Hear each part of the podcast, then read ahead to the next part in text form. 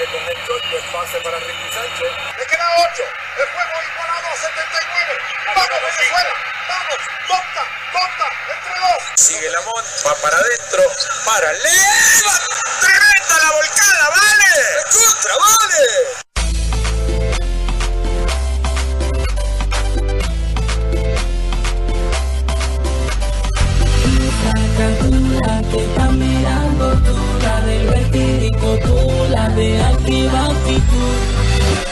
Yo sé que te gusta el tú.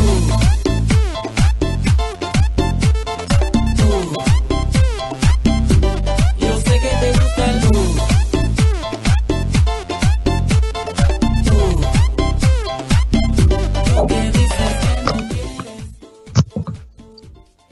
Muy buenas tardes, un día más aquí estamos en Cancha Latina, en la casa del baloncesto latinoamericano, para buscar, eh, para buscar toda la información que tenemos con, eh, con todas las ligas, que hacía un repaso y creo que son 10-12 ligas en curso.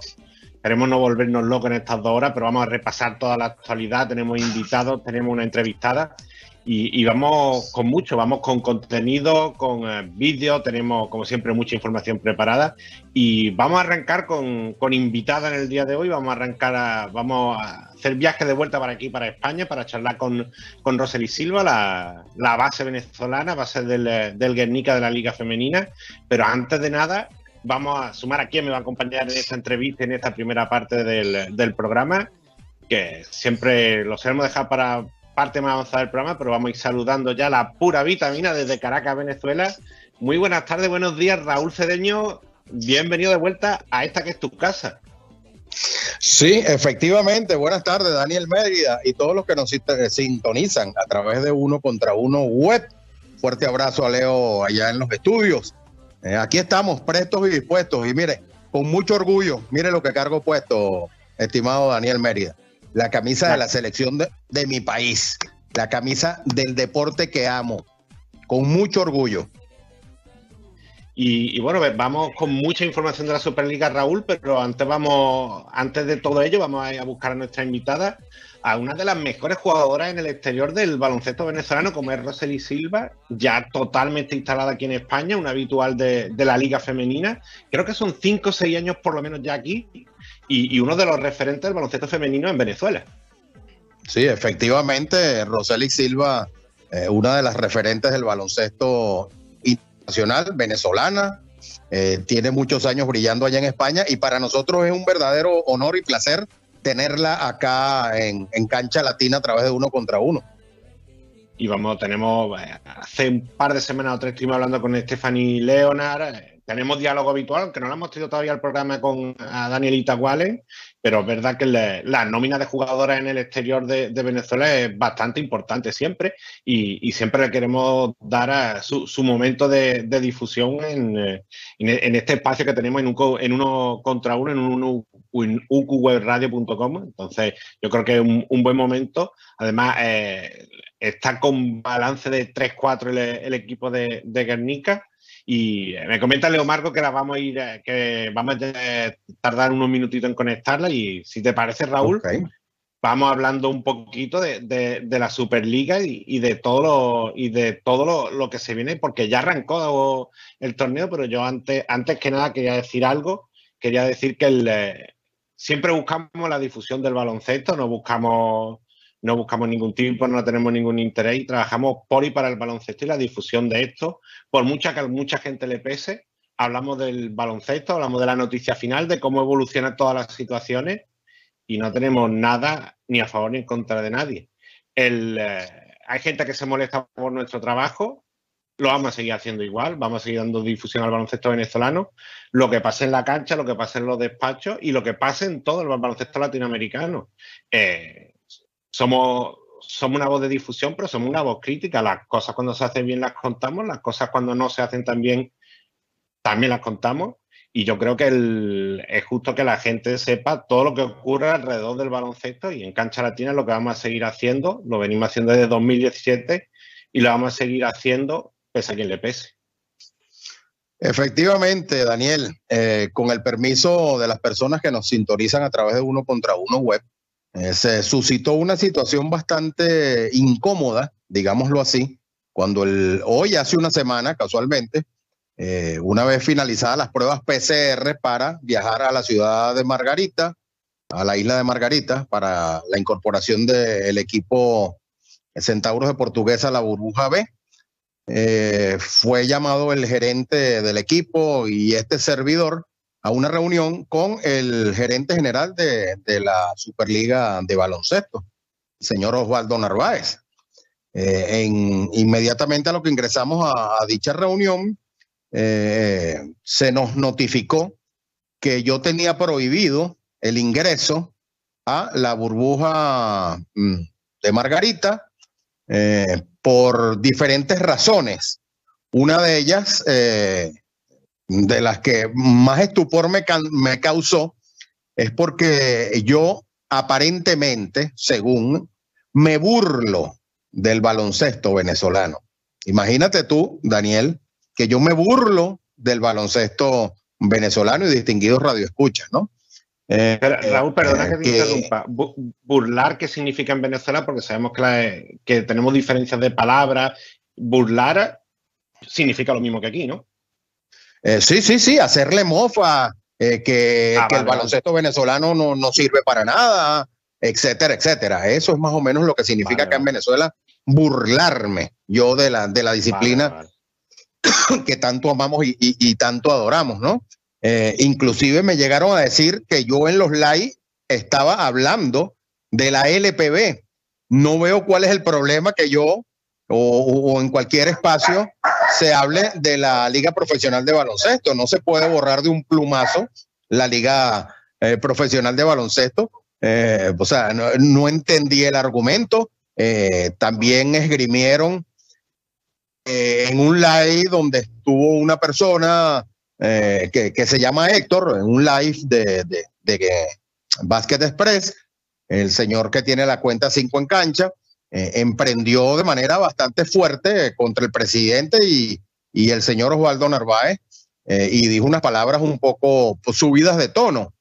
Entonces, claro, yo le dije, bueno, caramba, yo no puedo controlar lo que dicen los demás yo soy responsable de lo que digo yo. Eh, pero que ellos tenían un expediente sustanciado, etcétera, etcétera, etcétera. Bueno, que no presentaron, ojo, no lo presentaron.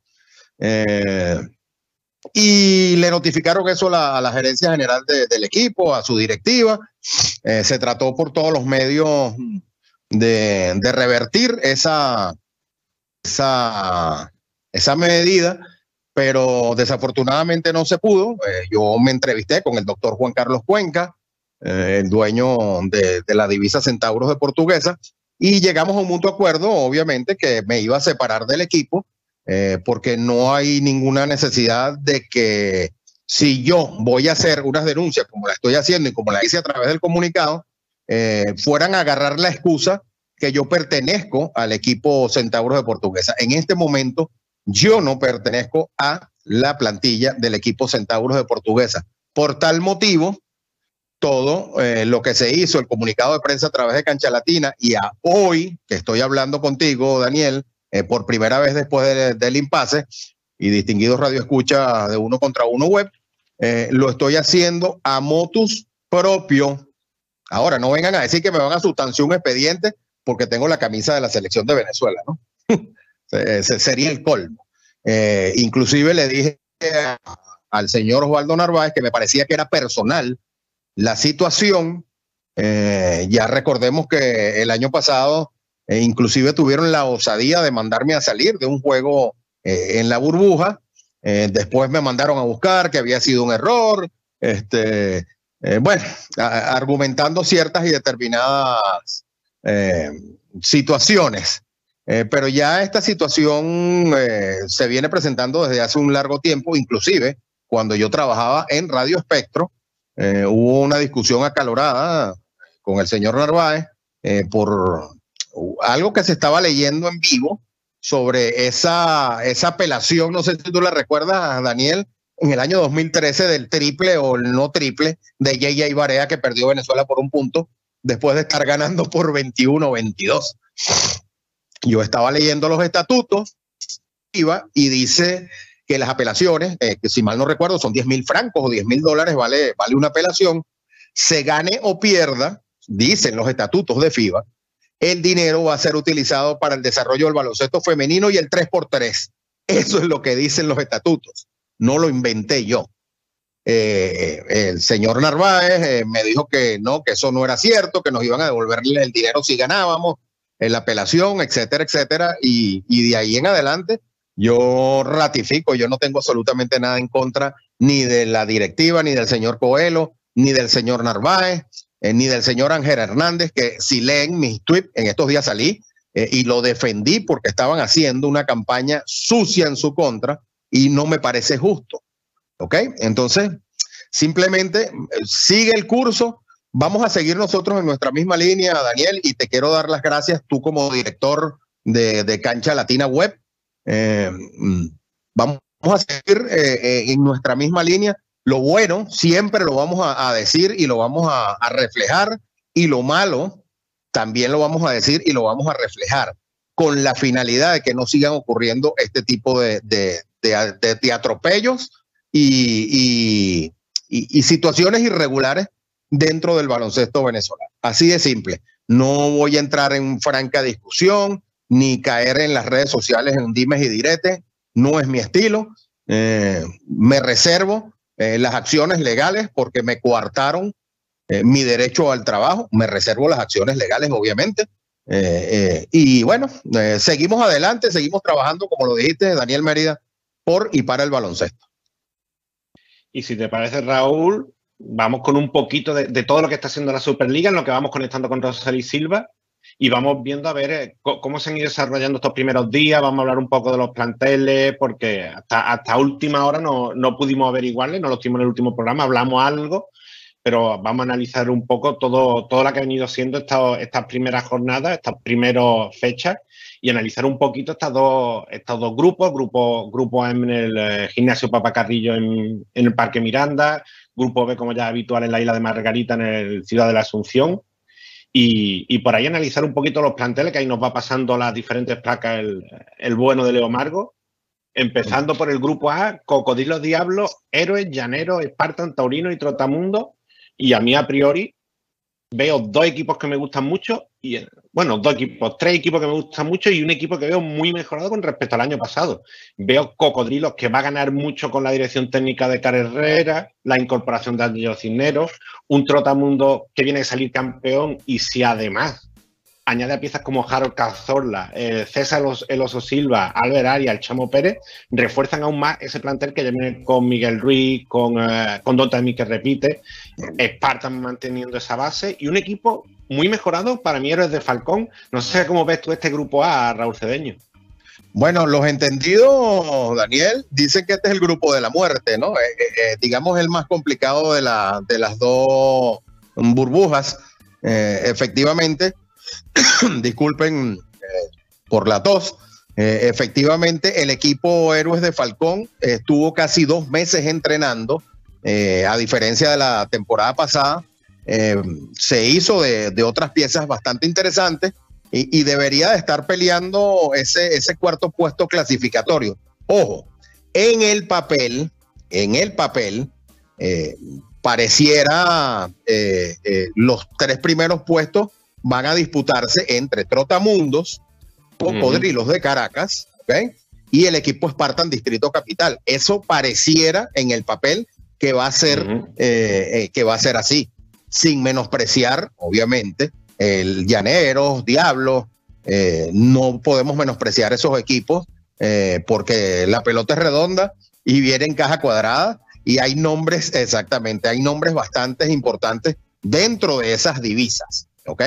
Aparentemente deberían de estar peleando esos tres primeros puestos, ya los equipos que ya mencionamos, y esa cuarta plaza para clasificar a la, siguiente ronda eh, va a estar, eh, digamos, bien disputada, ¿no? Entre esos otros, esos otros equipos. Desafortunadamente, Llaneros, según un comunicado oficial, y me pude, y me pude, entrevistar, pude entrevistarme con el profesor Iván García, quien es el coach, eh, si hay una situación, al parecer eh, salieron siete, eh, personal, siete personas del equipo y el cuerpo técnico eh, positivos con COVID-19. Todos están asintomáticos, afortunadamente. No tienen ningún malestar, no tienen fiebre, no tienen eh, todo lo que viene asociado al COVID-19, pero obviamente por medidas de seguridad eh, no pueden ingresar a, la burbuja donde están reunidos los equipos acá en la capital. Y Raúl, si te parece, antes de, viajar al grupo de Margarita, vamos a venir para España porque me comenta Leo Marco que tenemos a nuestra invitada ya conectada. Así que le saludamos y le damos la bienvenida. Eh, muy buenas tardes, Rosely Silva. Bienvenida a Cancha Latina. Buenas tardes. Muy buenas tardes, Rosely. Teníamos muchas ganas de, charlar contigo y, aprovechamos este parón por, la ventana FIBA para la clasificación al, al Eurobásquet femenino no hay jornada en la Liga Femenina y queríamos charlar contigo y, darte la, bienvenida y preguntarte lo primero de todo cómo estás y, cómo estás viviendo una nueva temporada más en el baloncesto español. Perdona, ¿me puedes repetir? No te escuché bien. Sí, Sí, te, decía que lo primero de todo que quería preguntarte cómo, cómo está en este, en este parón por, por las selecciones y cómo estás viviendo esta nueva temporada aquí en el, en el baloncesto español. Bueno, ha sido un parón un poquito corto, ¿no? Eh, esperaba que hubiese, hubiese, sido un poquito más largo, pero bueno, ya retomamos los entrenamientos y estamos el equipo se está encontrando en forma para lo que viene ya de, después del parón. Y bueno, viviendo esta temporada al máximo, una temporada más eh, donde la liga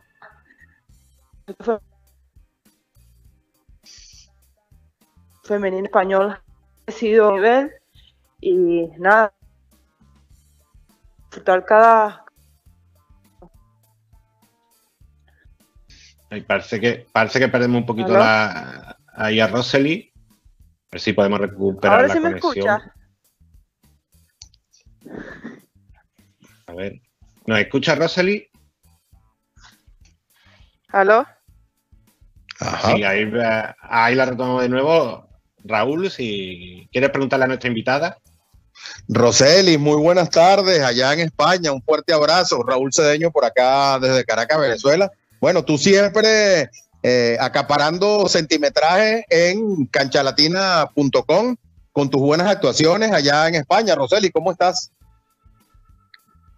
Hola Raúl, la verdad que ahora mismo me encuentro, me encuentro muy bien y bueno, lo que había comentado antes, que no sé si, si, si, se escuchó por la, porque estábamos perdiendo la señal, que retomando sensaciones nuevas después del parón, y disfrutando al máximo lo que es esta temporada eh, en la liga, que sabemos que la liga del baloncesto femenino español está creciendo su nivel y que cada vez la, la, competición es más, más alta. Y, bueno, Rosel, y, eh, una nueva temporada ya totalmente establecida en España, lo estábamos comentando antes con Raúl Cedeño. Iraorgi, Araski, Benvibre, el Campus Promete, de nuevo en Benvibre, y, ahora en Guernica, todo equipo del, norte de España y bueno, totalmente establecida ya no solo el baloncesto español, sino la vida en España. Sí, a ver, ya España pasa a ser lo que sería ya mi tercera casa. Anteriormente estuve por Estados Unidos cinco años y España ha sido el otro país donde me he mantenido más, más tiempo. Ya es mi séptima temporada, son casi que siete años aquí en España y sí, ya establecida, como se dice, tanto al, nivel de baloncesto, pero también a, vivir aquí en España. Qué buena noticia, Roseli, me supongo, eh, como, como venezolana y, y fanática del baloncesto y representante de la selección Vinotinto, no sé si estás viendo el video, cargo la camisa de la selección de Venezuela, por cierto. Hay que vestirse de gala porque estás tú como invitada. Eh, ¿Qué te parece la, el regreso del baloncesto profesional venezolano femenino acá en Venezuela?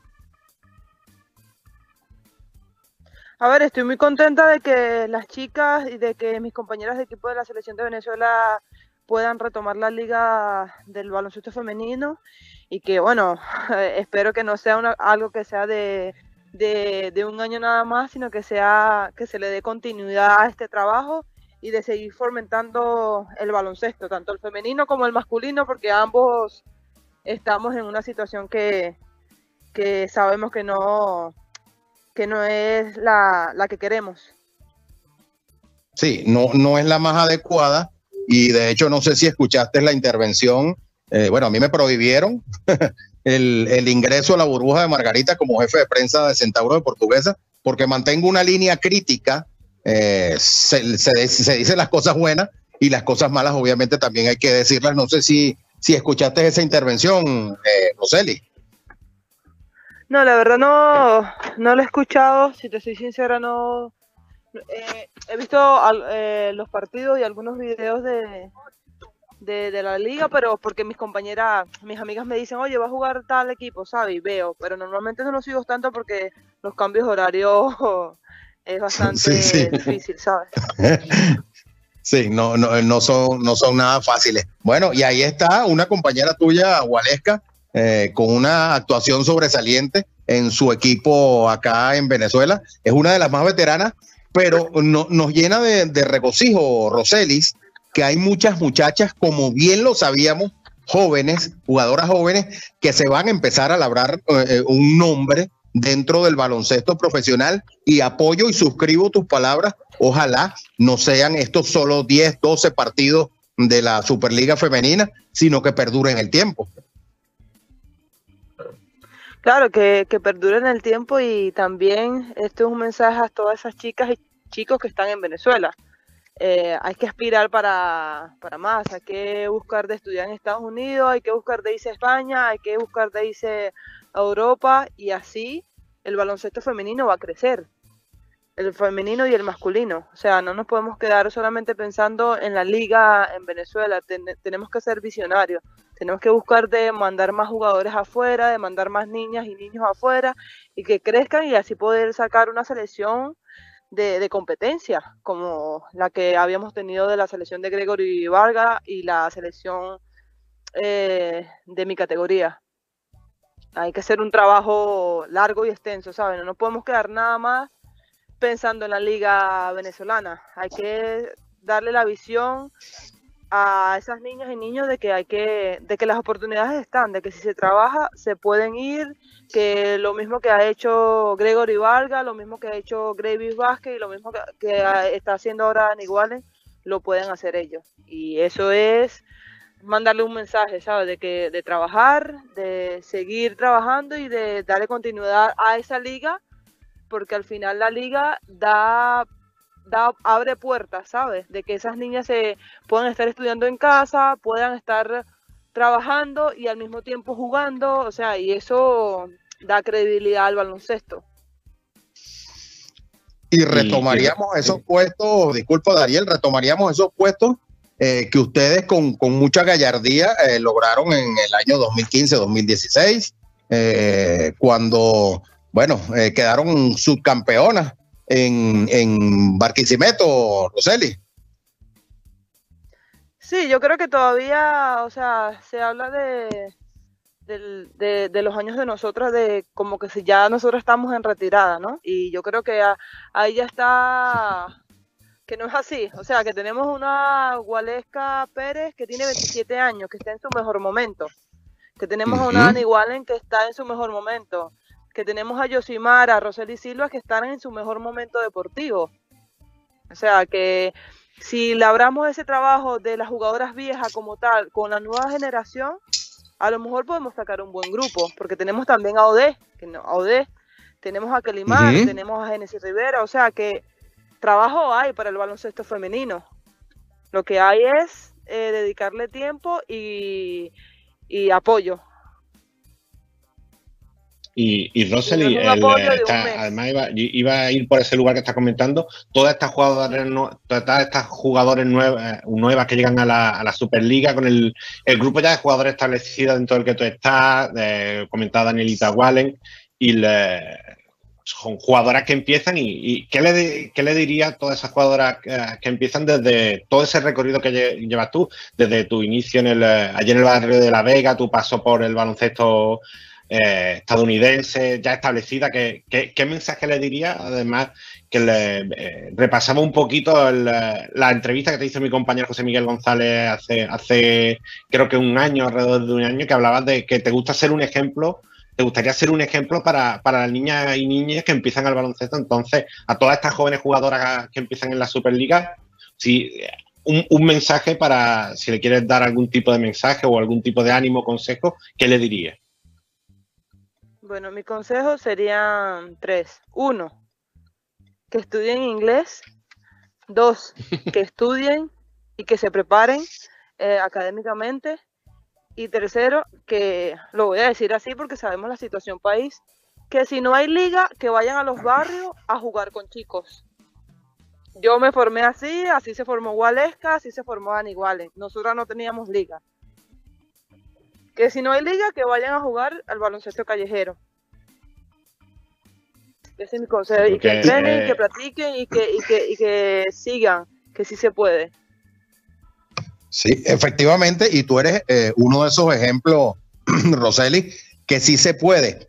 Afortunadamente, con, con esta situación que estamos viviendo eh, eh, con respecto al, al baloncesto profesional venezolano, se han activado muchas ligas. mm, a veces suena un poco feo decirle baloncesto callejero, pero eh, ligas eh, interbarrios, eh, como por ejemplo la Liga de Campeones, la Liga de Artigas, la liga que se jugó recientemente en Guanare, donde hacen vida jugadores profesionales y también están empezando a activar esa parte femenina que es sumamente importante, sobre todo acá en Caracas, en los Magallanes de Katia, eh, están incentivando y en el Liceo Caracas ese, ese baloncesto femenino a falta de, de lo que, bueno, arrancó hace un par de días atrás, que es la Superliga Femenina. Por eso eh, ese consejo que tú das y, y lo primero que dices, que deben estudiar tanto inglés como hacer una carrera universitaria, sabemos que el baloncesto es una de las disciplinas que pasa factura más rápido por las lesiones, eh, pero es importante que aprendan el inglés y, y que tengan una visión de futuro, eh, Roselis. Exactamente, exactamente, Raúl, es importante. El, eh, los, e- los estudios no solamente es llegar, salir y trabajar en una empresa, no, los estudios es tener un as bajo de la manga. Eh, podemos hablar, podemos hablar del caso perfecto de Grevy Vázquez, un jugador de la NBA que tenía una proyección estupenda en la NBA, que lastimosamente se lesionó, pero ahora vive de, de lo que él estudió. ¿Sabes? Y Correcto. así muchas otras personas. El día de mañana, si, si yo quiero retirarme y no jugar más baloncesto, yo puedo ser comentarista deportivo, ¿sabes? Entonces, creo que una cosa va de, una cosa va de la mano a la otra. El estudiar es importante. El conocer otro idioma y hablar otro idioma es muy importante. Yo estoy en España y lo menos que hablo en España es español, ¿no? porque todas mis compañeras son de afuera.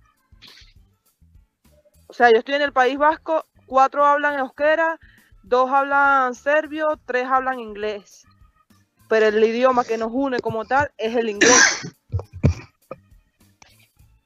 Y, y Rosely, ya, para ir concluyendo la nota, eh, sí, hemos perdido un poquito, no sé si me escucha ahora Rosely, eh, que- mi, mi pregunta iba, porque eh, como bien comentabas, tu séptima temporada en Europa, perdón, en España, y esta temporada el debut en competiciones europeas que, sí, que es bastante importante con esa participación de, Guernica en, el, en el- la Eurocup femenina. Y quería eh, preguntarte por, eh, cómo estás viendo el, torneo y supongo que será un gustazo poder participar de una competición internacional como en la Eurocup. Sí, a ver, yo eh, era una de, de mis metas, este, el poder jugar Eurocup. Próximamente quiero poder alcanzar jugar Euroliga. Espero que Dios me dé la oportunidad de jugar Euroliga, porque el baloncesto europeo femenino yo considero que es el baloncesto de máximo nivel. Sí, está al lado la NBA, pero la mayoría de esas jugadoras vienen a jugar a Europa. Ujú. La mayoría de las jugadoras de la WNBA vienen a jugar a Europa. Y para mí es una experiencia extraordinaria porque al final me topo con esas jugadoras de la WNBA, ¿sabes? No tengo que ir a, Estados Unidos a jugar en la WNBA para jugar contra esas jugadoras. El jugar Eurocup me da esa oportunidad de medirme contra esas grandes jugadoras que yo, la ve, yo las veía de televisor y yo decía, ah, yo quiero ser como ellas. Y ahora me encuentro en la misma cancha jugando contra ellas. Entonces para mí es más que una ilusión y eso, una gran oportunidad para mí.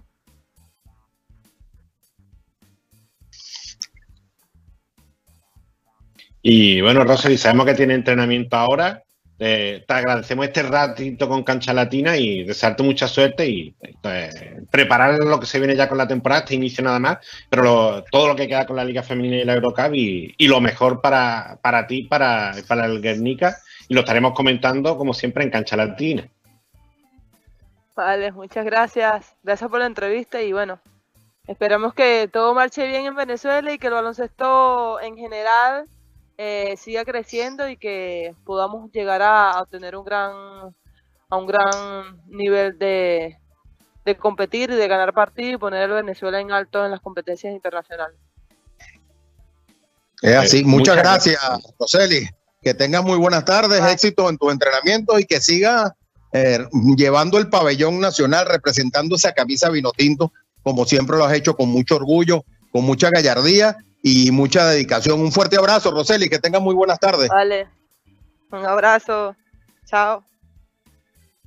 Y ahí tuvimos el testimonio de Roseli Silva, Raúl, y nos vamos a ir con eh, una persona que la, hemos comentado ahora, el, el, nuevo coach de Cocodrilos de Caracas, y que Cocodrilo empezó la liga muy bien, pero el que empezó mejor fue su entrenador, porque yo estaba viendo el partido, estuve viendo ahí ese partido inaugural de Cocodrilo y Trotamundo, y cuando vi llegar a, a Cara Herrera la, la, atención a los medios, dije, aquí va a pasar algo, porque venía alguien como Cara Herrera con los ojos vidriositos, llorosos, y dije, algo ha pasado, y empezó a dar unas declaraciones muy emotivas, y tenemos el vídeo para, contar un poquito, si te parece, Raúl, y vamos a ver ahora en cuanto Leo Margo nos coloque el vídeo, vamos a escuchar. Yo creo que es muy importante escuchar la reflexión de un emblema del baloncesto venezolano como Cara Herrera. Esto ha sido mi vida, estar aquí nuevamente en mi país, en este clima tan bello. Todos estos días que estuvimos entrenando en el Parque Mirando los disfruté bastante. Y bueno, disfruté estar con los muchachos nuevamente, esa, esa jocosidad de ellos, el, el compartir todos los días en los entrenamientos, preparar los entrenamientos, o sea, eh, hacerlo por 28 años, estoy acostumbrado, no es fácil dejarlo. Pero estamos aquí, estamos aquí y espero, quiero mandar un mensaje bastante contundente y muy fuerte. Eh, por favor no lo tomen a mal ni tomen esto personal. Nuestro baloncesto estuvo en algún momento en, en el podio, estuvimos en los 11 mejores del mundo. Hubo un vacío, lo retomamos nuevamente con una camada nueva que quería trabajar. Necesitamos conformar la mejor situación para nuestro baloncesto. Nuestros jugadores se lo merecen. Los jugadores que comenzaron, los entrenadores que comenzaron en los 70 se lo merecen. Los entrenadores que han pasado por esta liga se lo merecen. Los fanáticos que han sido, bueno, tremendamente críticos, unos positivos, otros negativos, pero han estado ahí. Nosotros merecemos un mejor baloncesto. Yo estoy de nuevo aquí, no para pensar que todo lo puedo hacer, solo no puedo. Quisiera que mejoráramos. Yo sé que se puede, siempre y cuando tengamos las herramientas, la disposición, la intención y la inteligencia de hacerlo. Tenemos que mejorar nuestro baloncesto, que haya baloncesto por cinco o seis meses, que los muchachos puedan trabajar, que los entrenadores puedan trabajar, que los fanáticos tengan baloncesto durante casi todo el año y obviamente un plan un plan más sólido, más contundente, que en todos los barrios, en todos los colegios se, se vuelva baloncesto. Tenemos que ponernos las pilas, señores, el tiempo va pasando. Obviamente, yo no voy a estar aquí toda la vida diciendo que quiero trabajar para mi país, quiero hacerlo, y me imagino que muchos de mis compañeros no van a estar aquí toda la vida. Y va a ser lo mismo, va a ser un ciclo. Si no enseñamos a la gente a trabajar y a entender que solamente trabajando podemos conseguir los logros que en un momento los conseguimos, un grupo que nos formamos fuera del país un gran piloto como San, otro como Caco, toda esa camada, no lo vamos a volver a hacer. Vamos a casi nada es, Raúl. Yo me quedo con, el, cierre de carrera. Se puede mejorar siempre y cuando se tenga la herramienta, la disposición, la intención y la inteligencia para hacerlo. Yo creo que aplicable a cualquier panorama de la vida y contundente el, entrenador del equipo Saurio. Nada más empezar esta Copa Superliga.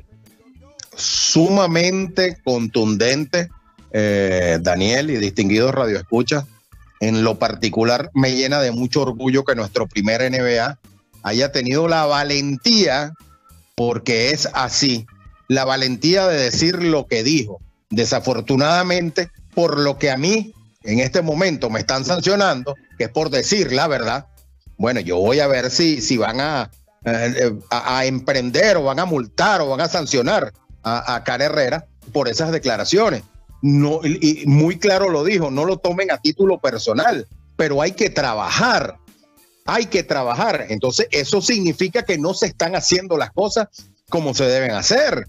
Ahí tienes, eh, Daniel y distinguidos Radio Escucha, lo que acaba de pasar recientemente con el 3x3 masculino y femenino en Miami.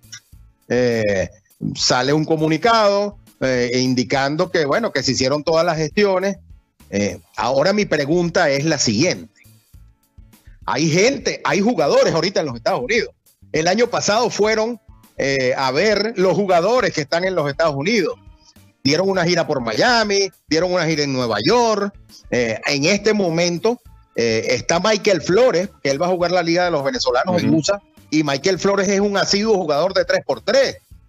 Señor, si teníamos tanto, tanta problemática con el visado, ¿por qué usted no contactó a las personas que debieron haber visto en, esa, en ese viaje que hicieron a Miami, que hicieron a Nueva York? Y, supongo que ahí deben de haber, eh, yo no creo, de, todos esos muchachos que están jugando en los Estados Unidos, que, que ninguna universidad le vaya a dar permiso para que representen a la selección de su país. Yo de verdad no lo creo. Ustedes me van a disculpar. Entonces, estos son el tipo de situaciones como la que está reclamando el profesor Carrera Allen y las que hemos venido nosotros insistentemente eh, diciendo a través de las diferentes plataformas y, notas de prensa. No, no hay por qué tomarlo de manera personal, pero desafortunadamente no estamos viviendo el mejor momento del baloncesto venezolano. Le guste a quien le guste se, está mejorando, hay liga, pero quedan muchas cosas por mejorar y eso está claro.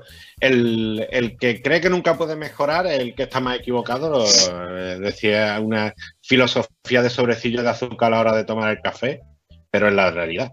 Y si te parece, Raúl, retomamos la actualidad de la Superliga y seguimos con el repaso porque nos habíamos quedado con el grupo B de Margarita donde debería estar Raúl Cedeño y con Centauro de Portuguesa. Además, Bronco, Carpejero, Gladiadores, Guayquería y Supersónico.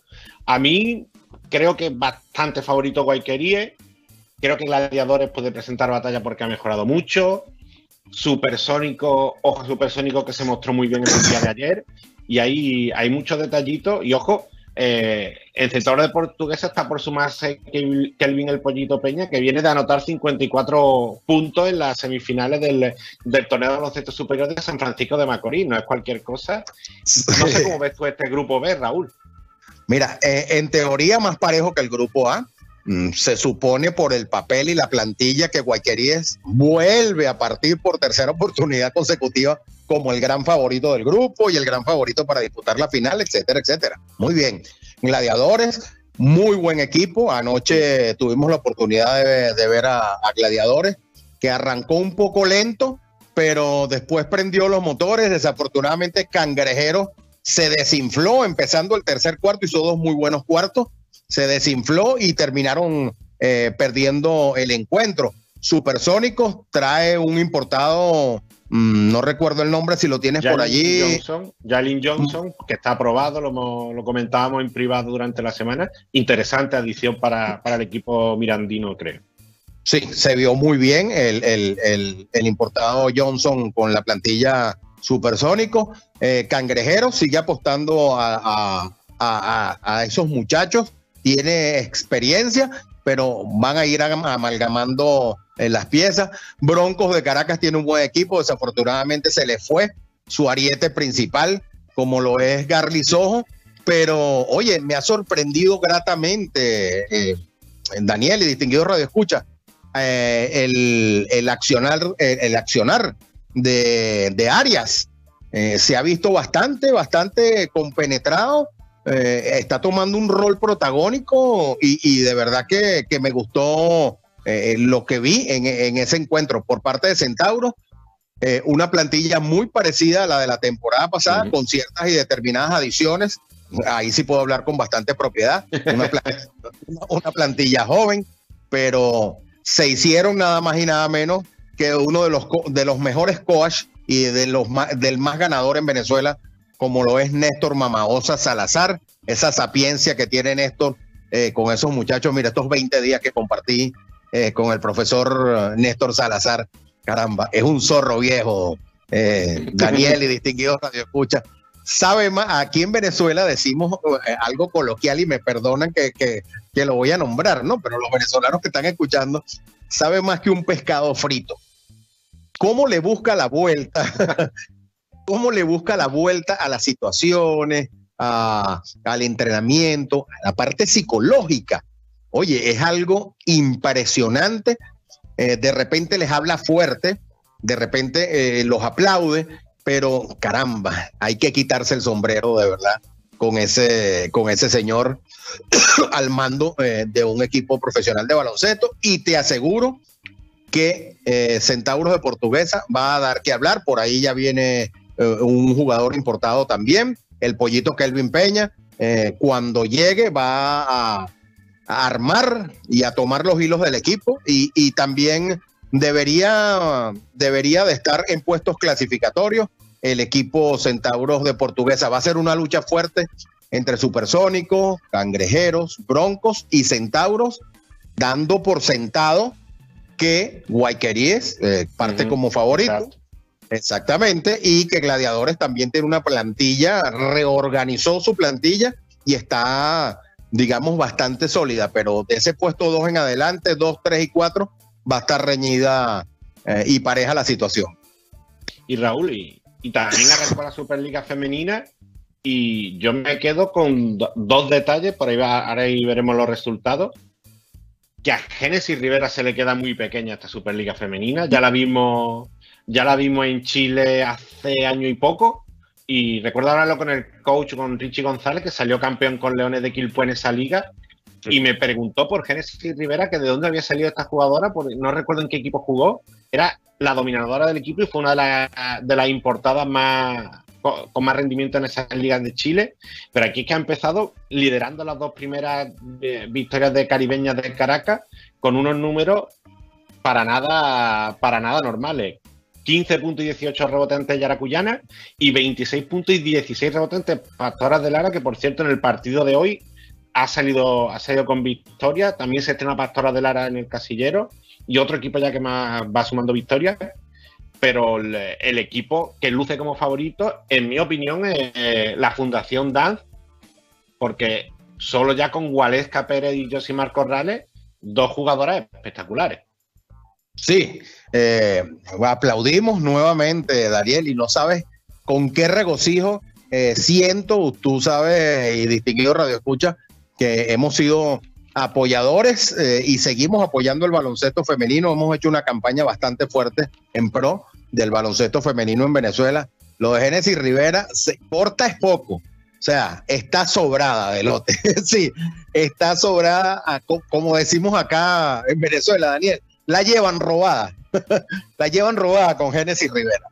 Está en un, en un punto de su carrera y, y, sí, le queda, le queda pequeña la liga. Eh, hay mucha, mucho talento joven, eso es lo que aplaudimos. Hay mucho talento joven eh, con un poco menos de experiencia. Y bueno, eh, Genesis es una de esas jugadoras eh, que, que está terminando de explotar. Y, y, sabemos que este, este trampolín no te sorprenda eh, que la contraten inmediatamente eh, una vez la culminación de esta Superliga que va a ser corta, eh, eh, que, que, le extiendan un contrato para cualquier liga del mundo, ojalá sea Europa, me encantaría que fuera en lo, en lo personal para que se foguee en Europa. Yo sé, que en su momento hubo contactos para poder venir a alguna de las divisiones aquí en España, pero nos parece que con todo, con todo el tema de la pandemia, eso, finalmente no, no, se llegó a buen puerto. Y si te parece, Raúl, vamos, vamos a saludar al que viene con la siguiente sección. Vamos a saludarlo, que lo vio por ahí conectado. Muy buenas tardes, Víctor García. Eh, te sumamos aquí a la charla un poquito. Bienvenido a Cancha Latina. Dani, Raúl, Saludos, ¿cómo está todo? Señor sí, Víctor García, saludos y respeto para con usted, mi estimado, de la hermana República. ¿Qué más? ¿Qué ha habido? Bueno, vamos, entre, entre, dimes y diretes, suspensiones de, de, de, acreditaciones, y recuerda que lo hablamos en un momento, de verdad que envidio eh, esa, esa libertad que ustedes tienen allá en, en Colombia, tú en tus diferentes plataformas, eh, eh, también eres bastante crítico, pones lo, lo, bueno, pero eres bastante crítico y tú etiquetas a, a, la liga colombiana y yo en ningún momento he escuchado eh, que digan algo en contra de, de, tu línea editorial, que digan algo que tú eres un terrorista del teclado y cosas parecidas. Sí, no, he tenido, no he tenido ningún inconveniente ni con la federación. En algún momento, si han tenido algo que decirme, me lo han dicho personalmente. Ha habido problemas. Pues si te parece, Víctor, vamos a despedir a Raúl por hoy, pero a, despedirlo, a decirle hasta luego, decirle hasta luego, no despedirlo. Así que hay un abrazo, Raúl, y, y, estamos en contacto. Sé que te quedas por aquí conectado, que vamos a hablar por Colombia, vamos a pasar por un montón de países. Y como siempre, a seguir con nuestro trabajo con el eh, baloncesto y en tu caso con el baloncesto venezolano. Efectivamente, bueno, me volví a activar, lo dije esta mañana, eh, estaba reorganizando ciertas y determinadas situaciones, pero arrancamos con pura vitamina, Daniel, Víctor eh, y distinguidos radioescucha que sintonizan uno contra uno web, cancha la tira a través de uno contra uno web, que tengan muy buenas tardes y sigan contando que ahora es que viene vitamina y de la buena. Muy buenas tardes, un saludo cordial y los espero mañana en Pie Sport. Saludos cordiales para todos. Saludos, Raúl. Ahí tuvimos ese paso por Venezuela hemos tenido a Roseli Silva y, bueno, Víctor, un cierre de, fase regular en Colombia, que si ya venía polémica con todo el tema de la humedad, ahora nos encontramos con, ese lance final del sabio Cimarrones, creo que fue, y, y, se, y, se, y se prendieron las alarmas de repente, una, una situación un poco extraña para, no sé si ensombrecer un poco el, el resto y la parte meramente deportiva del torneo. Bueno, eh, eso va a depender de la reacción de la división, de la reacción de la federación que se está esperando, ¿no? Eh, hace unos minutos acaba de finalizar el juego entre eh, Sabios y los Corsarios, que se ha saldado con victoria eh, de los Sabios, lo que les estaría dando en este momento potencialmente la clasificación como el octavo equipo para los playoffs, a no ser que medie alguna decisión de las autoridades posteriormente.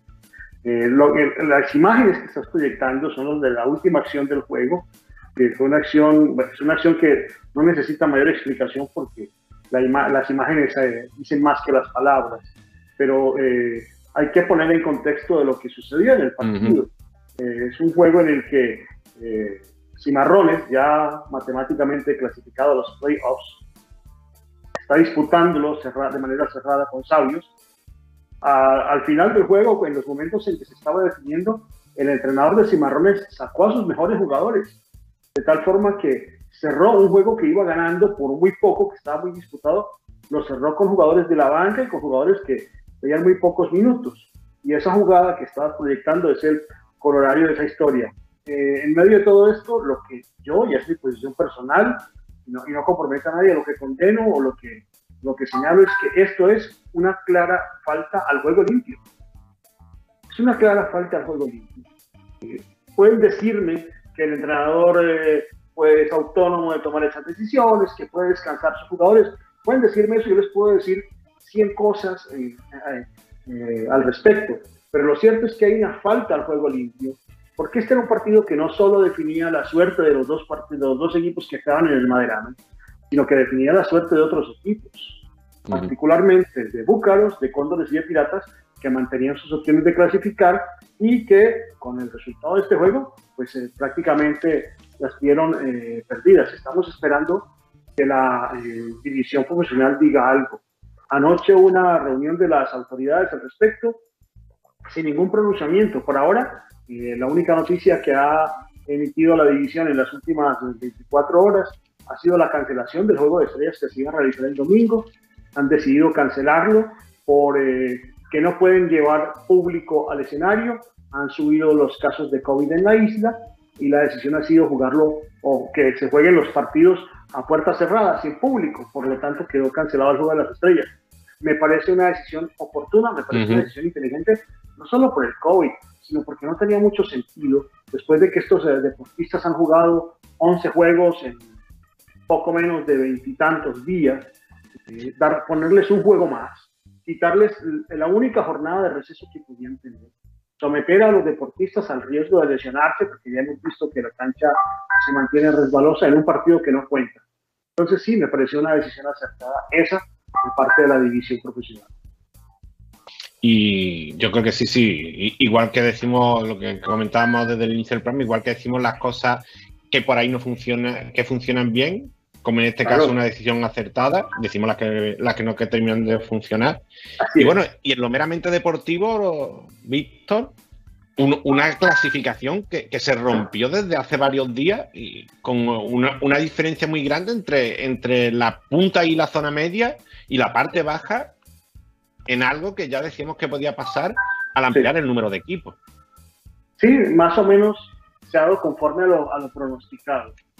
Ocho equipos, mm, relativamente, cuatro equipos muy fuertes, cuatro o cinco equipos fuertes, tres equipos relativamente competitivos y cuatro equipos que venían prácticamente de pase. Eh, ya se vio los ocho equipos que en este momento, siendo las 11.56 de la mañana en Colombia, están clasificados a los playoffs son Titanes de Barranquilla, Caribbean Storm, Cafeteros, Motilones, Team Cali, Cimarrones Tigrillos y el octavo es Sabios de Manizales. Ya sabemos que los playoffs van a jugar 1 contra 8, 2 contra 7, 3 contra 6 y 5 contra 4. Ha sorprendido un poco el, el nivel de motilones en las últimas fechas. Ayer le dio la guerra a Titanes. También el Team Cali está jugando un poco por encima de lo esperado. Equipos que se están basando en un núcleo foráneo muy importante, pero que han encontrado también algunos minutos de valor en, sus, en los jugadores de, de reserva. Tigrillos, condenado a la séptima posición, a raíz del juego que les confiscó la organización, que en realidad termina resultando como si hubiesen perdido un juego más, porque son cero puntos.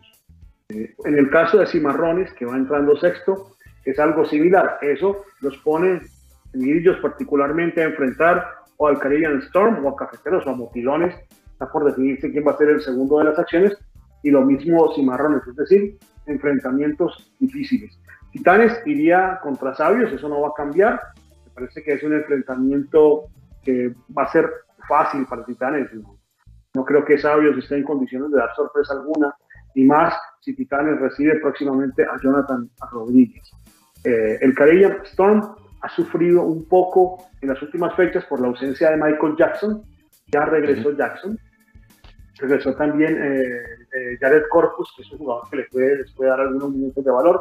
Así que entrando a los playoffs, parece que ese, esos dolores de los últimos juegos, de no tener una rotación profunda, de tener que sobrecargar de minutos a sus, a sus jugadores más importantes, eh, va a estar aliviado.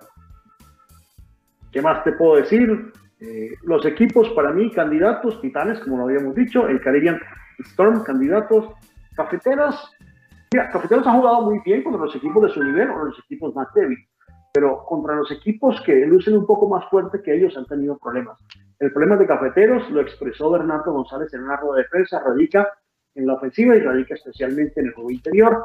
Han eh, traído a Aaron Johnson, a Carlos Laude, que realmente no han paliado mucho esa situación. Así que creo que Cafeteros entra, a pesar de que va a entrar por la parte alta, va a tener algún enfrentamiento difícil. Cafeteros, que seguramente podría ser contra el Team Cali.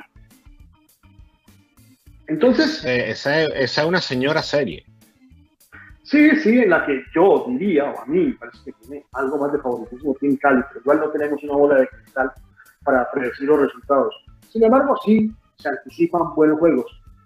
Cuando uno ve partidos como el de Cali Motilones, el Cali Motil, partidos de equipos parejos, eh, vemos un baloncesto interesante. Vemos una liga que puede ser emocionante, que puede ser muy atractiva, pero cuando se enfrentan los equipos de arriba contra los equipos de abajo, hemos visto partidos muy desprolijos, partidos aburridos, y eso eh, a mí me parece que refuerza esa tesis de que tal vez dos equipos sean muchos en este momento, que la DPD podría replantear esa expansión que ha venido desarrollando en las últimas temporadas. Sí, yo, yo creo que no, eh, tanto equipo al, final, sobre todo con, un número tan alto de, refuerzos que siempre lo venimos comentando, y igual hacer dos divisiones, hacer una, una primera división con, con menos equipos y una, y una segunda división quizás con 12 equipos metiendo muchos jugadores jóvenes, puede ser otra, otra alternativa. Y, no tiene por qué ser descabellado. Estamos viendo como eh, cada país eh, opta por, por diferentes tipos de formatos de torneos, pero en este caso, seguir ampliando está claro que puede ser contraproducente. Y hemos visto muchos juegos donde los equipos se van por debajo de los 50 puntos, que es llamativo en una división profesional. Lo vimos, lo vimos, lo vimos. Así que esperemos que trae el futuro. Por ahora, lo que entendemos es que la expansión continúa. ¿Ya? Mm. Y, Víctor, ya, ya por último, ya se quedan, creo que son poco menos de dos semanas, diez días, dos semanas. Se viene ya pronto la ventana. Y, qué noticias tenemos de, de, la Federación y de la Selección Nacional para, para esa ventana donde Colombia tendrá ese primer desafío rumbo al Mundial 2023?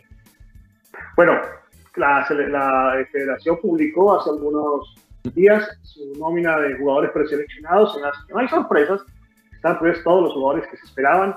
Eh, más allá de eso, estamos viendo, por ejemplo, a Tony Trocha siendo eh, seguramente el mejor jugador de la Liga Búlgara. Segundo en anotación, líder en rebotes, líder en tapas, el mejor jugador de su equipo.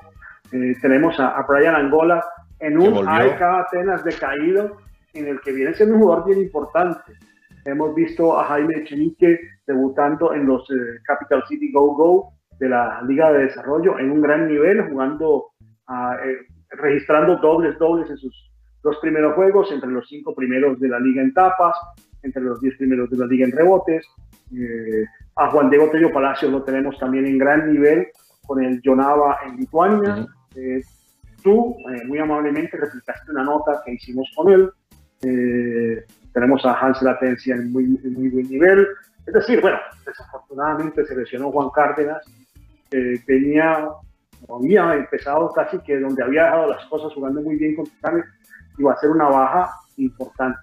Pero más allá de eso, yo creo que los jugadores van a venir, sin duda, tal vez la única duda sea Jaime salvo que se pueda presentar algún inconveniente en cuanto a las conexiones aéreas por los temas de eh, la reglamentación interna de cada país en cuanto al COVID, pues podríamos contar con un equipo muy competitivo para enfrentar a un Uruguay muy competitivo, que ya también ayer divulgó eh, la lista de 14 jugadores, ¿no? En las que, bueno, gracias a Dios, digo yo, para Colombia no está Jason Ranger, no está... Eh, hay un par de jugadores más que son ausentes, pero está básicamente su tropa principal, con Parodi, con eh, Batista, con, eh, en fin. Va a ser un... Parodi es una de las bajas porque está lesionado. Tenemos a, los, dos latinos. No, no, no me refería a Luciano Parodi, me refería al otro guardia. Eh, ah, se me olvida el nombre. Bueno, de todos modos, es un grupo bien, bien competitivo. Tienen trabajo de la mano de buen Mañano. pero yo creo que Colombia que va a tener muy pocos entrenamientos antes de, va a contar con jugadores en ritmo y con memoria, porque ya estuvieron trabajando en las, en, en las competencias anteriores recientes de la mano de Guillermo, así que yo creo que tenemos buenos chances de competir en la selección uruguaya. Eh, lo estaremos viendo y lo estaremos contando durante esta semana, esta semana previa, con nuestro eh, habitual ya previa en www.canchalatina.com.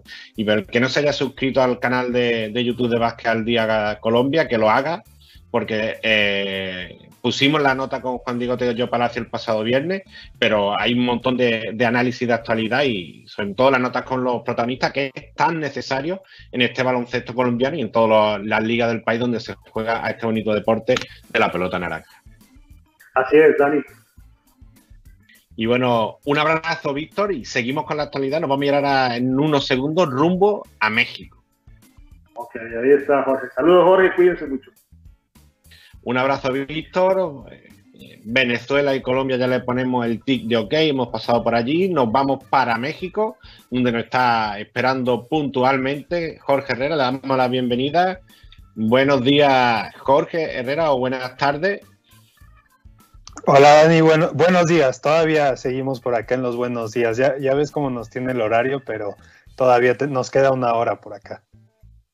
Y, bueno, hay uno, eh, si, si, algo ha igualado, es el baloncesto mexicano ahora mismo, porque yo estaba echando las cuentas y tenemos la, la serie final, la, final de zona del este con 2-2, la serie final de, de la zona este con 2-2 y a Capitanes de Ciudad de México con 2-2 en su balance en la, en la G-League. Así que todo para ir ahora mismo en el baloncesto venezolano, eh, perdón, en el baloncesto mexicano. Sí, y, cómo ha sido, yo creo que la más interesante el, tema de Soles y Astros de Jalisco, ¿no? De estar abajo el equipo de Iván Denis 2-0, ya ha emparejado jugando en casa, cómo te cambia jugar en el auditorio PCF en vez de jugar en Tijuana, entonces se ha vuelto muy interesante esto, y por el lado de Plateros también por cómo gana ayer, ganando de cierta manera sobre la hora, resistiendo a Fuerza Regia finalmente en los últimos segundos. Y la verdad es que todo está para todos. Yo sé que de todas maneras irá Fuerza Regia a casa, que tiene esa ventaja, pero la realidad es que con lo que ha pasado en los últimos años, como vimos a PPPA en Leñadores, cómo puede tener ahora este equipo de Fresnillo, la verdad es que tanto se merece esa oportunidad que por eso yo no daría por hecho que al jugar Fuerza Regia en, Nuevo León ya tenga la ventaja, ¿no? Y por el lado de, Astros de Jalisco se le viene la hora encima, se le viene al fin la hora encima a Sergio Valdeolmillos porque yo creo que en el último juego fue en el que más se dio a notar cómo le ha urgido un 5 toda la temporada y cómo esa pintura le puede costar tanto, pero tanto para el día del último partido. Sí, además eh, hemos visto, siguiendo por esa serie entre Astros y Soles, muy, cambiante la, la, localidad, lo que se vio en Guadalajara y lo que se ha visto ahora en Mexicali, con, con, un Astro que ha bajado mucho su rendimiento de visitante, cuando lo hemos visto a gran nivel con, sobre todo Jordan Lovely, haciendo dos partidos descomunales en Guadalajara y bajando mucho su nivel, pero es que el resto del equipo tampoco ha acompañado, y, como tú comentabas, la, potencia en la pintura de, de Soles Mexicali con con Daniel Amigo en un buen nivel. Por ahí el regreso de Eric Thomas, alias el desaparecido, lo tenemos de nuevo en el roster. Y, muchísimos jugadores aportando en, en Sole, que yo creo que al final es el, secreto de los equipos campeones. Eh, no tener un, único jugador que pueda definir. Y, creo que eran cinco o seis jugadores en doble dígito en el último partido. Y yo creo que tener a todos esos jugadores metidos en, en dinámica va a ser clave para, para Sole es que mientras Astros de Jalisco solo tiene a Jordan, cuando pasamos al lado de Soles, es que tengas en un momento como titular a Daniel Amigo y lo acompaña Joe Lawson. Pero si en ese momento tienes que descansar Amigo, Joe puede pasar a ser 5 y funciona de una gran manera. ¿Por qué? Porque no solo estás preocupándote de la pintura, sino que te estás preocupando que un tipo del año pasado ahora evolucionó para tirar mucho más desde la esquina, mucho más desde el medio desde el medio campo. Entonces, cuando tienes esa media distancia y tú no tienes un 5 que sepa manejar fuera de la pintura, lo han roto ahí Astros de Jalisco. Se vio en el último cómo le hacían cortes por la espalda en campana y le funcionaba de maravilla Iván Denis, ¿no? Entonces, cuando tienes eso y de repente vuelves a ver que ya no es Joe, ya no es Daniel Amigo, sino que ahora es Nuno porque te da la altura y el físico para aplicarlo como un 5, Ahí es cuando te cansas como Astros de Jalisco, porque Héctor Hernández no te va a dar esas piernas, no te va a dar ese físico para dar esa buena sustitución como un 5 natural, ¿no? Entonces ahí le está afectando mucho. Timash Parker, la verdad es que no, no ha dado ni el ancho, pero tampoco le podíamos pedir que fuera un 4-5 o, esa adaptación a 5 que te viniera a salvar en la postemporada y mucho menos con Soles, ¿no? Lo que hemos platicado en los últimos años de por qué Soles y Fuerza Regia llegan muy seguido a las finales es por la profundidad que logran tener en la postemporada.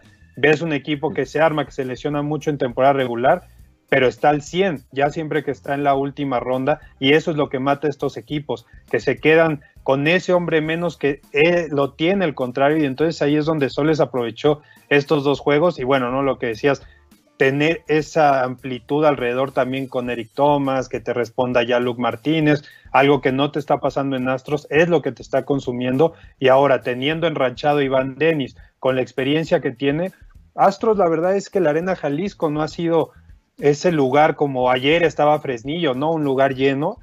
Entonces, ah, ya no es tanto de que tienes una ventaja de local y ahora va a tener que pelear contra lo anímico también Astros.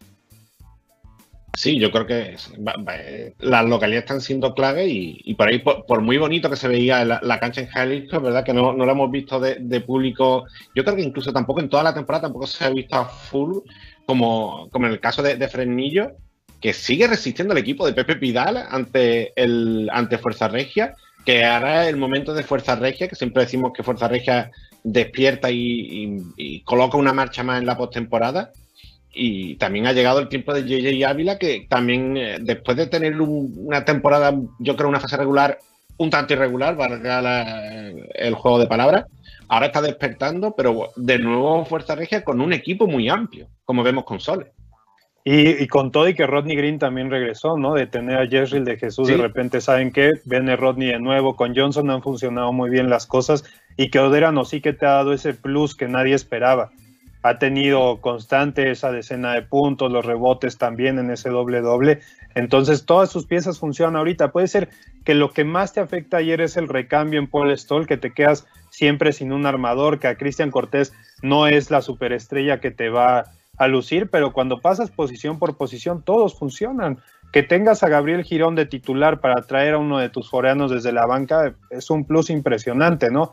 Lo malo es que ayer se encontró con un Plateros que funcionaba a la perfección en el ataque. Rayshon Terry tirando triples por donde fuera, Simpson funcionando bien en la pintura, Irving Ábalos, que yo creo que debería de ser en estos premios extraños que siempre da la LNP, hubiera sido bueno tener como a ese jugador de mayor crecimiento en esta temporada, porque mm. todo lo que lo habíamos perdido en cuanto que se ha vuelto más tímido, que no peleaba tanto ya los balones, Pepe Pidal lo ha puesto en una locura de un tipo que ya ataque el aro contra quien sea que se encuentre enfrente, aquí en el caso, que si es Anosique, que si es Rodney Green, que si es Tristan Spurlock, entonces por esa parte Plateros te ha dado muchísimo de competencia, pero Fuerza Regia sigue teniendo como ese paso hacia adelante de la experiencia, no tanto por Nicolás Casalanguía, sino más bien por su roster, un roster que ya sabe jugar este tipo de partidos, que lo hizo el año pasado viniendo atrás, y Pepe Pidal siempre se le ha hecho fuerza regia. Ahora, lo, mismo que digo, Dani siempre ha tenido esa oportunidad,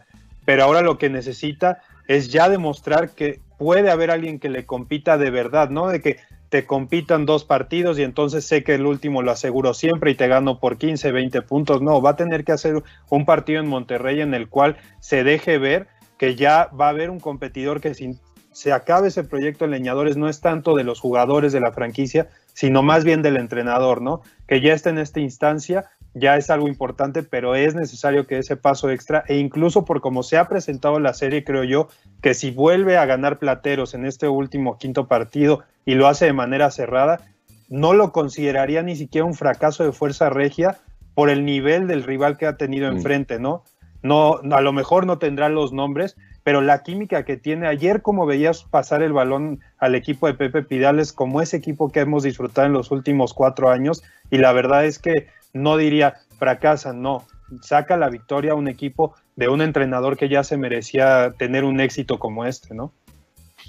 Sí, sí, yo creo que si, si ahora mismo a mí me preguntasen por um, un pronóstico o, quién pueden ser los finalistas, quizás la lógica me puede decir que Fuerza Regia y Soles por el momento, pero es que no puedo descartar a Plateros viendo cómo está peleando la serie y, viendo que puede robarse un juego todavía eh, en, Monterrey.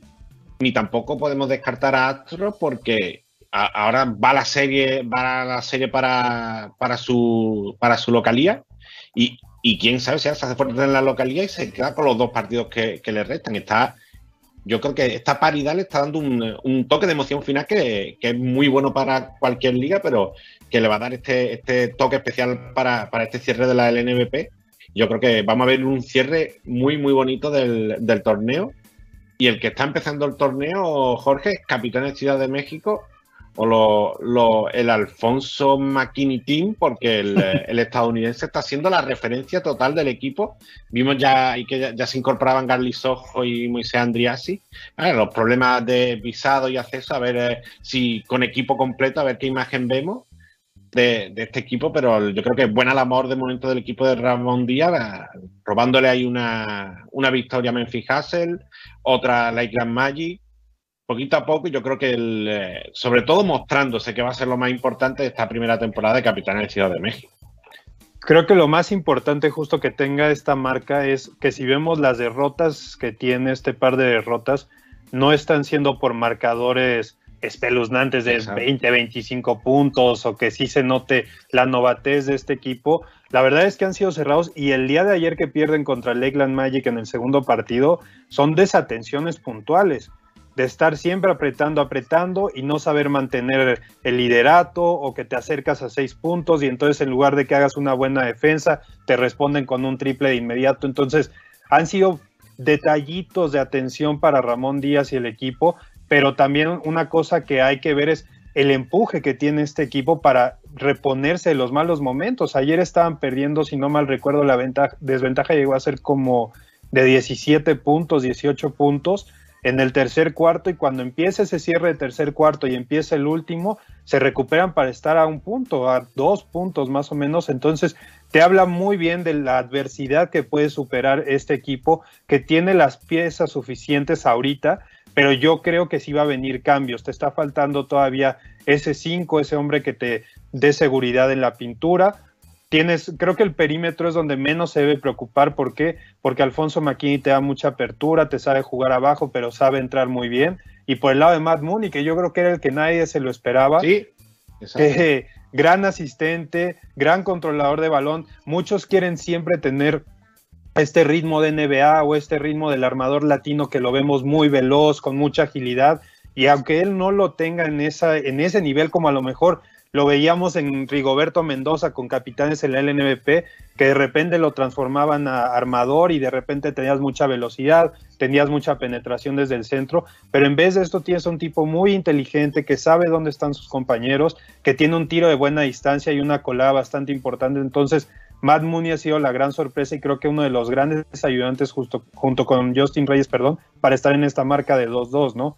Lo que es característico, sí, de Ramón es que cuando el equipo está totalmente concentrado, la defensa se nota la diferencia, ¿no? De que no es una defensa NBA o estadounidense, como lo quieran ver, sí se nota mucho más el orden, la distribución de los jugadores y otra cosa, el que no es de cambiamos y todos pueden enfrentarse con el otro, ¿no? No, aquí es mantener las marcas, buscar que se quede el 5 con el 5, que el 3 y el 4 se queden con sus marcas, que muy rara vez cambien, pero de ahí en fuera vemos cómo es esta pelea de que hombre a hombre se quede. Lo platicaba mucho cuando fue la primera serie o el primer partido contra Memphis, que a Matt Mooney lo veíamos un poco perdido con esta relajación NBA de que marcas un poco levantado, que no bajas bien la cintura. Ya cambió, ¿eh? En dos partidos ya lo ha cambiado Ramón, entonces eso te habla muy bien de este equipo, ¿no? Y que al final de cuentas no tendrás a lo mejor los nombres que muchos esperaban en Latinoamérica, pero te están respondiendo, ¿no? Y finalmente en el caso de ese, del roster, me gustaría cerrar que muchos preguntaron por Garly Sojo, la atención en México por Moisés Andrea sea muy fuerte. Va a haber que tener mucha paciencia de parte del aficionado porque, como lo hizo en la LNVP, Ramón tiene a sus dos juveniles en los cuales confía, pero no es a los que les va a dar 30 minutos, no es a los que les va a dar la jugada más importante. Van a venir de la banca, van a tener que ganarse su lugar y poco a poco veremos qué tanto se lo ganan, ¿no? Yo sé que Garly lleva una delantera por tema de selección y lo, el nivel profesional que mostró en el último año, pero de todas maneras va a ser una competencia fuerte de quién va a ser el juvenil más destacado de este equipo. Sí, yo creo que es totalmente lógico. Hay muchos jugadores de mucha más experiencia por delante, pero yo creo que tendrán su minuto y yo creo que deben saber bien aprovecharlo. A ver cómo, cómo lo hace Moisés Andrías y Garly Sojo ya lo hemos visto que fuera de Venezuela descaro no le va a faltar porque ya lo vimos en el, en el preolímpico. Yo creo que es un jugador interesante y le va a venir muy bien toda esta experiencia. Pero bueno, yo creo que noticias positivas este, este inicio de capitán de Ciudadanos de México, bien por el baloncesto mexicano, por el baloncesto latinoamericano. Nos alegramos también por Ramón Díaz, que buen, buen amigo de la casa.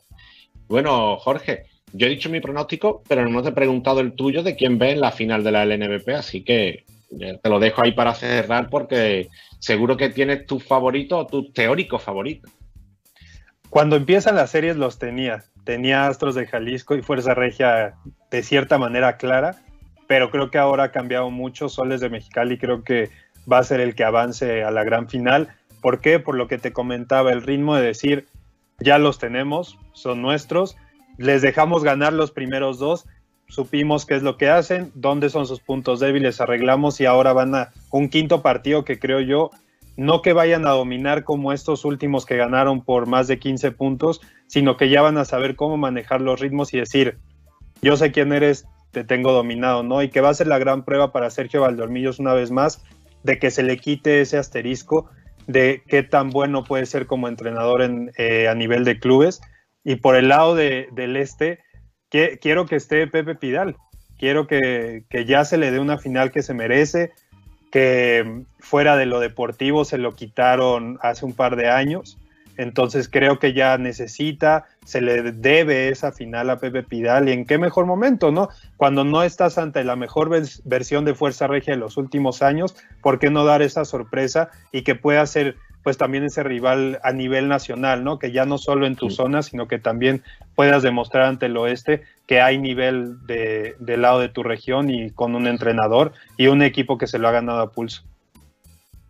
Pues Jorge, muchas gracias por pasarte este ratito por, uh, por Cancha Latina como siempre y estaremos atentos a ver cómo es ese devenir de Capitán en Ciudad de México y a, a, ver quién acierta o si no acertamos ninguno de los dos nuestro pronóstico para las finales de la NBP.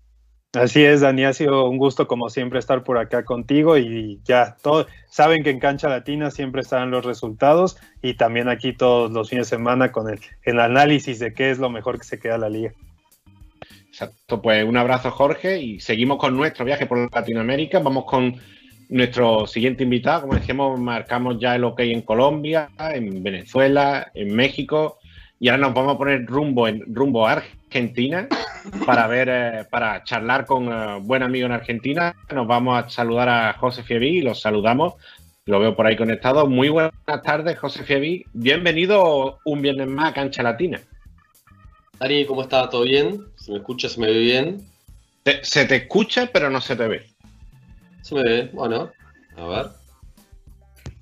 Vamos a ver si lo podemos solucionar y queremos eh, lo que vamos solucionando ese temita con, con el tema con el eh, con la cámara queríamos charlar con, uh, con José de, todo el baloncesto argentino que está muy movido con el inicio de Liga Nacional con la Liga Argentina lo que se viene con la selección y yo creo que un, momento muy interesante y mucho de lo que hablar en, el baloncesto argentino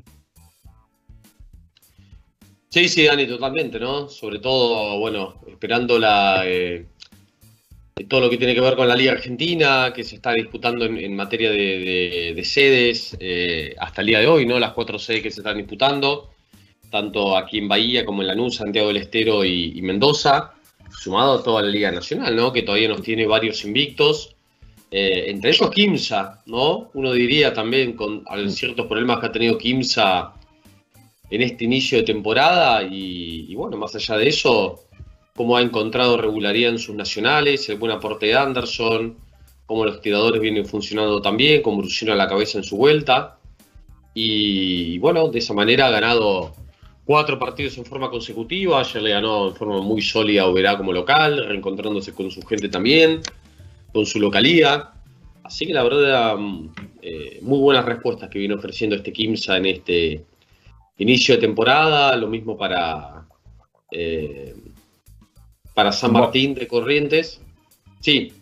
Ok, San Martín, ese, son los, los, otros dos, digamos, invistos de la zona alta. Hay más invistos, pero son los otros dos con balance de 3-0. Y yo creo que lo comentaba, creo que fue el viernes pasado con Lucas Victoriano.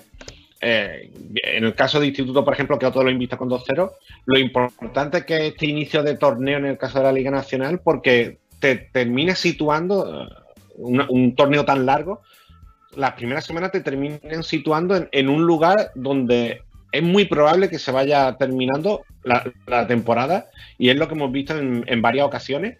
Las primeras semanas te colocan en zona media, zona alta y salvo casos contados, no va variando mucho esa, tónica. Y, por ahí, de momento, los equipos más o menos que esperamos en la parte alta son los que están ganando y están subiéndose en la parte alta en este inicio de Liga Nacional. Sí, muy buen inicio de San Lorenzo, Dani. Sorprendentemente, sí. Que, que, uno creería que iba a estar peor para este inicio de temporada. Y la verdad, un equipo que está funcionando muy bien como equipo, justamente, ¿no? Sí. Hay jugadores que están rendiendo a un nivel muy alto, está teniendo muchos puntos desde la banca. Eh, me gusta mucho el progreso que está teniendo año a año Leandro Serminato. La verdad Serminé, que es un jugador. Serminé, sí. Es un jugador que está rendiendo muchísimo, eh, muy atlético, mejoró el tiro externo, eh, con mucho más protagonismo. Eh, la verdad que es un jugador, te diría, también animaría a tenerlo en cuenta en una lista para las ventanas, porque es de esos jugadores de, del básquet moderno que ya están rendiendo más, maneja mejor el físico, y a San Lorenzo le está dando mucho. Eh, muy buen nivel de Lucas Pérez, que los últimos años de Lucas Pérez todavía han sido buenos, y fue toda una apuesta. Uh -huh. eh, y bueno, de Felipe mucho más regular.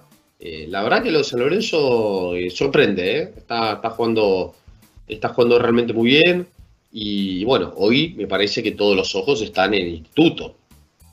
Sí. Con lo que está con lo que está dando, el plante que tiene, la llegada del, del Chusito González, eh, cómo ha captado todos los jugadores la idea de, de, de Lucas Victoriano, el rol dentro del equipo, eh, el protagonismo y, y, cómo viene llevando la manija Romano dentro del plantel. Galici para mí año tras año juega mejor, rinde más. Eh, la verdad que un equipo, el equipo hoy creo que es el equipo a ganar, ¿no? más allá de, tenerlo a boca ahí, que a, la espera de la vuelta de Chapman, que, creo que ahí se vio un poco la falencia de, Boca, ¿no? De, hoy sin Chatman Boca da más ventaja de lo, previsto, eh, más allá de, de, del resto de las variantes que tiene. Creo que Instituto está, está mucho más completo, ni hablar cuando venga Fierro. Bueno, indudablemente es el, el equipo, ¿no? Por, por excelencia. Sí. Que por, por ahora, ¿no? Después veremos, pero por ahora es sin duda es el equipo a ver, ¿no? A, a, vencer en esta liga. Exacto, sí, sí, además es campeón del Super 20 y viene con un equipo, lo comentábamos con, con el coach la semana pasada, un equipo muy renovado, pero que eh, se ha encontrado la química muy pronto y se ha visto ahí con ese Super 20 y de momento dándole continuidad en el inicio de la Liga Nacional con las dos primeras victorias. Y, por ahí, de lo que comentaba de San Lorenzo, muy importante que sacando dos victorias de visitante y, si, sin su hombre más experimentado como Matías Sandes, muy importante lo conseguido para, que sea un envión para un equipo que, claro, es evidente que ha, dado, ha bajado varios escalones su plantel por las razones económicas que ya sabemos, pero que están luciendo muy bien como equipo y con jugadores dando un paso adelante y, es de mencionar eso, esos triunfos sin Matías Sandes, que venía siendo, no sé si el nombre es jugador franquicia o su jugador más importante, pero al menos sí el referente por, lo experimentado del, del, del Alapip. Sí, sí, sin duda, ¿no? Tal vez uno creía, ¿no? Que con Sandes, eh, que, que, mejor dicho, que Sandes iba a tomar mucho más protagonismo, ¿no? Que iba a ser más relevante, lo es desde su lugar, pero hay otros jugadores que están siendo mucho más relevantes, ¿no? Para, para, para mayor sorpresa de lo que se creía habitualmente, de lo que se creía inicialmente. Eh, entonces, la verdad que el caso de Sandes es, es, muy positivo, muy importante, ya conoce el club, ya conoce la idea, más allá de que es otro San Lorenzo, pero, pero bueno, en definitiva, la verdad que es un equipo que está trayendo eh, sor ciertamente sorpresa. Ayer tal vez ganó un partido eh, que se esperaba en los papeles ganarle, ganarle a Argentino. Pero bueno, la verdad que en definitiva está rendiendo, está rendiendo muy bien, sobre la pareja. ¿no? Hay, hay muy buenos equipos, eh, hay equipos que de a poco van a ir apareciendo también, eso está muy claro. Eh, ver algunos hasta dónde van a poder llegar. Eh, creo que otros que a la larga van a funcionar mucho mejor de lo que funcionan ahora. Los altibajos comunes, pero hay, hay, hay muy buen nivel, ¿no? Hay, hay muy buen nivel y, y creo que en definitiva hoy un Boca, un Instituto, un Kimsa, ¿no? marcan un poco la tendencia, pero eh, sí, me gusta, me gusta Comodoro. Gimnasia, por ejemplo, eh, sí, sí. hemos coincidido, justo Gimnasia siempre, ese equipo sólido como para mí el jugador que no esperaba y que más me está gustando, ya lo he dicho en varios programas antes, Pipi Barreiro, el, cómo le ha venido ese, ese paso por España, y un jugador que ha mejorado varios niveles, siendo eh, dominando la pintura, un Yankee Mencía que, que dando de nuevo un paso adelante, y yo creo que ese, el equipo como es otro equipo también muy interesante. Sí, sí, muy completo. Eh, creo que todavía Vázquez se tiene que, eh, tiene que aparecer un poquito más, ¿no? Por, por, por, la manera de jugar que tiene. Pero bueno, en definitiva es un muy lindo equipo, con una idea, con una estructura, un entrenador que ya sabe lo, qué es lo que quiere, eh, hay una bajada clara, y cuando pasan esas cosas, generalmente los resultados llegan más fáciles. Y bueno, ya metió una final de Super 20, ¿no? Mm. Eh, que no es poco, le ganó a Kimsa en el camino. Y tiene variantes, tiene oficio, tiene experiencia. Eh, creo que Barreiro hace una muy buena cuota, dando eh, los minutos y el protagonismo que tenía Giorgetti, ¿no? En una función bastante parecida. Eh, entonces, bueno, y el resto haciendo lo que siempre sabe hacer, ¿no? Con eh, Acuña que conoce el, paño del club, Vega lo mismo, ya casi como jugador franquicia, o resta en otra temporada. Eh, la verdad que un gran y una gran localía. Hoy va, a empezar a, hoy va a empezar a pesar mucho eso, porque ya tenemos que empezar a hablar de eso, ¿no? De cómo ciertas localías van a empezar a pesar en la Liga Nacional. Y una, pues, tranquilamente, puede salir de Comodoro, sin duda. Y hablabas de uno, de uno de los jugadores que está siendo importante tanto en este Super 20 como en el inicio de, la Liga Nacional. Hablabas de Eri Anderson en Quinza. Y, y, lo importante que está siendo los equipos con un pivo determinante en este, en este principio de temporada. Lo hemos visto con Eri Anderson en Quinza, lo hemos visto con la llegada de, de los Ibarga a Boca. Y, y, me queda la duda de cuánto va, cuánto va a lamentar Olímpico la, marcha de Mike Buchanan, porque estaba siendo un, jugador también referente de esa posición del 5 de, toda la vida, por llamarlo de alguna manera. Sí, sí, sí. Eh, la verdad que lo de Loy Vargas, mm. ¿no? Eh, es, para, es para tener en cuenta, viene jugando un nivel altísimo, eh, le está dando mucho gol, mucho, mucho gol por ahora, ¿no? Habrá que ver cuando vuelva Shatman que qué tan relegado puede quedar en esa función. Pero bueno, mucho gol se nota. Hoy es siempre necesario el pivot de una manera u otra, ¿no? Eh, o, más funcional al equipo o más funcional al aro. Y, bueno, en definitiva, eh, creo que lo de Vargas es muy importante. Bueno, Buchanan ha sacado una diferencia abismal. Eh. en Olímpico, momento que sacó una diferencia abismal. Eh, es notorio, es notorio, ¿no? Eh, lo de Galici, el instituto, Exacto, sí. con otro protagonismo, eh, Acuña, mismo en Comodoro, y la verdad que hay muy buenos ejemplos, y está bueno que haya varios ejemplos de pivot y no nos quedemos con los tiradores siempre, ¿no? Sino con internos que estén funcionando muy bien, internos nacionales inclusive, así que yo creo que son todas buenas noticias lo que está pasando en esta en este arranque de liga, es una una liga de muy buen nivel y tal vez con un eh, super equipo como instituto, pero bueno, eh, diferente a lo que eran los super equipos de San Lorenzo, por ejemplo, ¿no? Que parecía que estaban más lejos para ganarle, que tenía que hacer como el triple de cosas para ganarle. Creo que el instituto tiene, va a tener sus fallas y va a haber varios equipos capacitados para ganarle. Y, José, te quería llevar ya, bajamos un, nivel, nos vamos al, al, TNA, la Liga Argentina. Eh, te he visto por ahí relatando algunos de los partidos y, está, y quería charlar contigo de, cómo este, este, torneo con tantos equipos y tantos partidos, pero bueno, por, por, ahí ya equipos que van sacando la cabeza un poquito, Independiente de Oliva, esperados como Barrio Parque Deportivo Viedma y, y un torneo que a mí se me hace un poco difícil de seguir por el, por el gran número de partidos y, por, el gran número de equipos, pero que es muy interesante y, yo creo que hay que prestar también su poquito de atención para, para estar al día porque salen siempre jugadores interesantes, próximos equipos de Liga Nacional y por ahora yo de lo que he visto son tres equipos los que se están eh, mostrando con, con más superioridad al resto.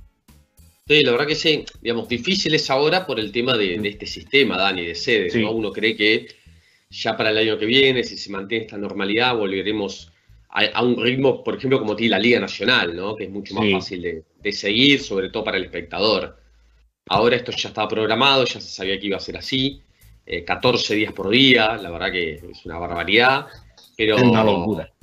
Pero, pero bueno, también en un nivel eh, un buen nivel. Vos marcaste tres equipos que hoy están muy bien. Eh, no es novedad lo de Viedma, ¿no? Me parece que Viedma es, el más regular en las últimas temporadas. De hecho, el año pasado tuvo un traspieste inesperado porque, que hizo que no llegue a la final. Eh, pero tiene un equipo con una superioridad impactante, ¿no? Por ejemplo, no lo tiene su escolta ahora en esta sede de Bahía, Matías Eidintas, pero más allá de eso tiene un equipo muy grande físicamente, juega bien sin pelota, se pasa bien la bola, muchísimo gol, un equipo que en Liga Argentina medio más de 90 puntos, difícil que pase en la liga, ¿no? Imagínate en una segunda categoría. Y, lo hace con mucha regularidad eso. Eh, Barrio Parque mantuvo su estructura, lo agregó a, Fede Pedano, un, un U23 de instituto, que ya arrancó con mucho gol, el Independiente de Oliva, agregó varias fichas para jugar esta temporada, que tal vez no eran de esas fichas de grandes nombres, pero nombres que los pudo amalgamar muy bien y hacer que jueguen muy bien al básquet. Y, después aparecen varios equipos, Villamitre es un equipo muy fuerte, último subcampeón de la liga, está jugando mejor, tiene una localidad muy fuerte, la está aprovechando por ahora. Y, bueno, después equipos que van apareciendo, ¿no? San Isidro me parece un equipo a tener muy en cuenta para este año también. Ameguino bajó, eh, Colón subió un poco más, eh, Estudiante Tucumán es una amenaza. Eh, Por ahí, Bahía Vázquez sigue con la misma filosofía, que yo creo que es la parte más interesante. Por ahí está con, creo que balance de 3-4. Sigue con esa misma filosofía que tenía en Liga Nacional con los jóvenes. La misma, la misma. La misma. evidentemente ha perdido mucho de, de los jugadores referentes, los, los que tenían estos últimos torneos, los Fausto Ruega, Cayo Pacheco, que lo tenía por ahí apuntado, que fue a Italia, pero ha ido cedido hasta final de temporada un equipo de Polonia. Lo tengo apuntado el, Dabrogua Gornitza, complicándonos siempre con los equipos centroeuropeos. Así que yo creo que por, ahí Bahía Vázquez, misma filosofía que la parte buena. Sí, sí, sin duda, ¿no? Eh, digamos, no tiene el mismo material como para hacer lo mismo. Entonces, cuando digo hacer lo mismo, es hacer, es tener ese recorrido, ese juego que tenía Liga con un Cayo, con un Ruega, con un Lugarini, con un Elías. No tenés el mismo poder de gol, ni, tan, ni tampoco la misma intensidad. Entonces es más difícil para varios chicos nuevos, lo cual lo hace perder un poco rumbo en el partido. Eh, de hecho, arrancó ganando en esta burbuja, a Olavarría perdió muy mal con ciclista. Y bueno, y así estará todo el año, ¿no? Me parece. Mm. Pero bueno, Racing de Chivilcoy, no me quería olvidar, que la verdad que este año ha sacado un poco la billetera, más allá de, sostener algunas piezas, el cuerpo técnico. La NUS me parece que tiene un gran equipo, con mucha experiencia, trajo un par de U23, eh, tanto de, Boca como de Lanús, de, de San Lorenzo quiero decir, también de buen nivel. Entonces, varios equipos que se han reestructurado, ¿no? que han generado, me da la impresión, que la liga tenga un, un mejor nivel, una paridad alta para arriba, ¿no? Y eso, eso, eso es lo bueno, lo, lo que entretiene, ¿no? Eh, en definitiva, ¿no? Que haya muchos equipos que entren a la cancha y, te generen buenas sensaciones para, verlos. Y, bueno, José, ya para, terminar, la, la, expectativa que hay con, la primera convocatoria de, Néstor Che García en, el, en la selección muchos nombres posibles, cuánto vendrán del exterior, por cuánto se apostará de la Liga Nacional.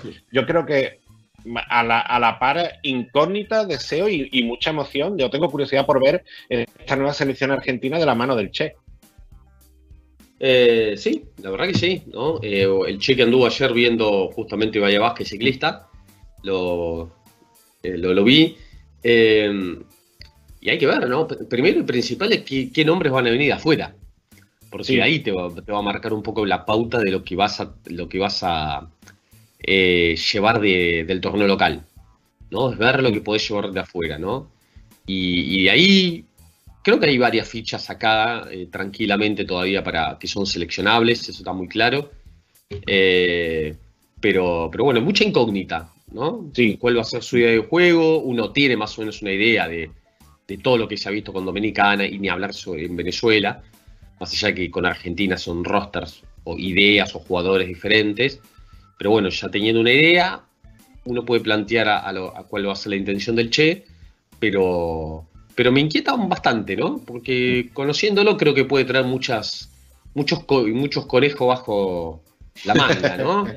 Y, sí, igual es con Paraguay, que con todo los respetos, un rival con el que yo creo que le, debería de valer con jugadores de la Liga Nacional, por mucho que acaba de terminar la, Liga Nacional también allí y vengan los jugadores en buen ritmo, pero, creo que ahora mismo mm, hay jugadores de la Liga Nacional suficientes para completar esa, cita, esa, convocatoria para ese doble desafío ante Paraguay. Yo quizá iría por, digamos, jugadores que pueden ser clave, quizá un, un como Marcos Delía algún jugador que aporte veteranía si no se llama de la Liga Nacional. O sea, a mí me ilusionaría mucho el regreso de un Carlos Delfino, por ejemplo. Y, creo que yo estoy, muy de acuerdo contigo que queremos ver a ver esa, sorpresa, ese as bajo la manga, esos conejos de la chistera que, puede sacar el Che García en esta convocatoria. Sí, sí, sin duda, ¿no? Eh, la verdad que hay varios nombres, ¿no? Como para ir jugando un poco con eso. Eh, ver si se la jugará con Delfino, ¿no? Tanto que creo que están pedidos por la gente, lancha y, hasta se ha ganado, ¿no? De alguna manera, eh, no, solo por todo lo que genera para la gente, como, como una especie de, eh, de ícono, ¿no? Porque de, los que quedan, ¿no? Con, vida todavía de esa generación, pero el nivel que tiene, ¿no? La verdad que Lancha está jugando todavía a un nivel muy alto, liderando a un equipo que si bien no le está yendo bien en la Liga Básquet, pero lo lidera. Entonces, eh, imagino, y además puede ser para la gente misma, ¿no? Puede ser algún refuerzo de, ir a ver a este equipo y tener un jugador de esa generación dorada todavía intacto, ¿no? Más allá de lesiones y todo lo que ya sabemos, pero... Y, después, bueno, como ya te digo, ¿no? dependiendo de lo que pase con los jugadores que vengan de afuera, eh, lo que pueda venir adentro. Que creo que hay buen material, hay muchos sub-23 en ascenso, eh, puede haber varias apuestas en ese aspecto, algunos con del año pasado. Así que sí, sí, inquietante, ¿no? Inquietante porque me, imagino que, que, va a traer varias sorpresas del Che. Pues José, muchas, damos las gracias por este ratito aquí en Cancha Latina. Hemos puesto un poquito en orden eh, todo el baloncesto argentino masculino con las dos divisiones, lo que se pueda venir con, la convocatoria y estaremos atentos a ver, eh, ya comentaremos esta semana a ver cómo sea esa convocatoria del Che, que seguro nos sorprenderá. Sin duda, sin duda, Dani. Vamos a estar muy atentos a eso y estaremos hablando de, lo que serán las ventanas próximamente allí en Buenos Aires y con el debut, ¿no? Ya oficial de, del Che García como entrenador de la selección y con todo su nuevo cuerpo técnico, que ya también, Lo, dejó entrever con Leo Gutiérrez, Herman Mandole y, Gonzalo García. Pues estaremos atentos, José, así que un abrazo y estamos, estamos con, estaremos hablando próximamente. Abrazo, Dani, gracias.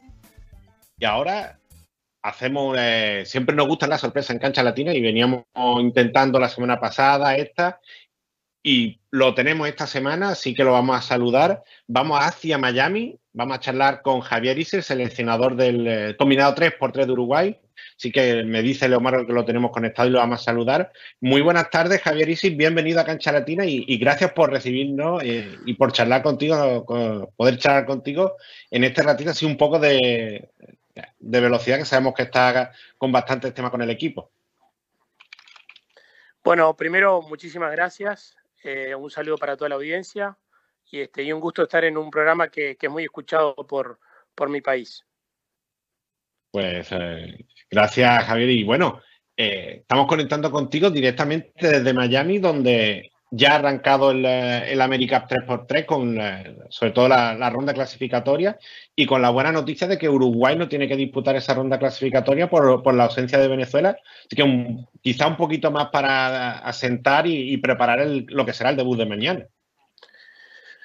Bueno, sí, la verdad que hace poquito nos, enteramos de la, de la noticia. Nosotros llegamos ayer de noche la delegación, el masculino y el femenino estamos acá con, ahora con muchos imponderantes que, fuimos teniendo y seguimos teniendo.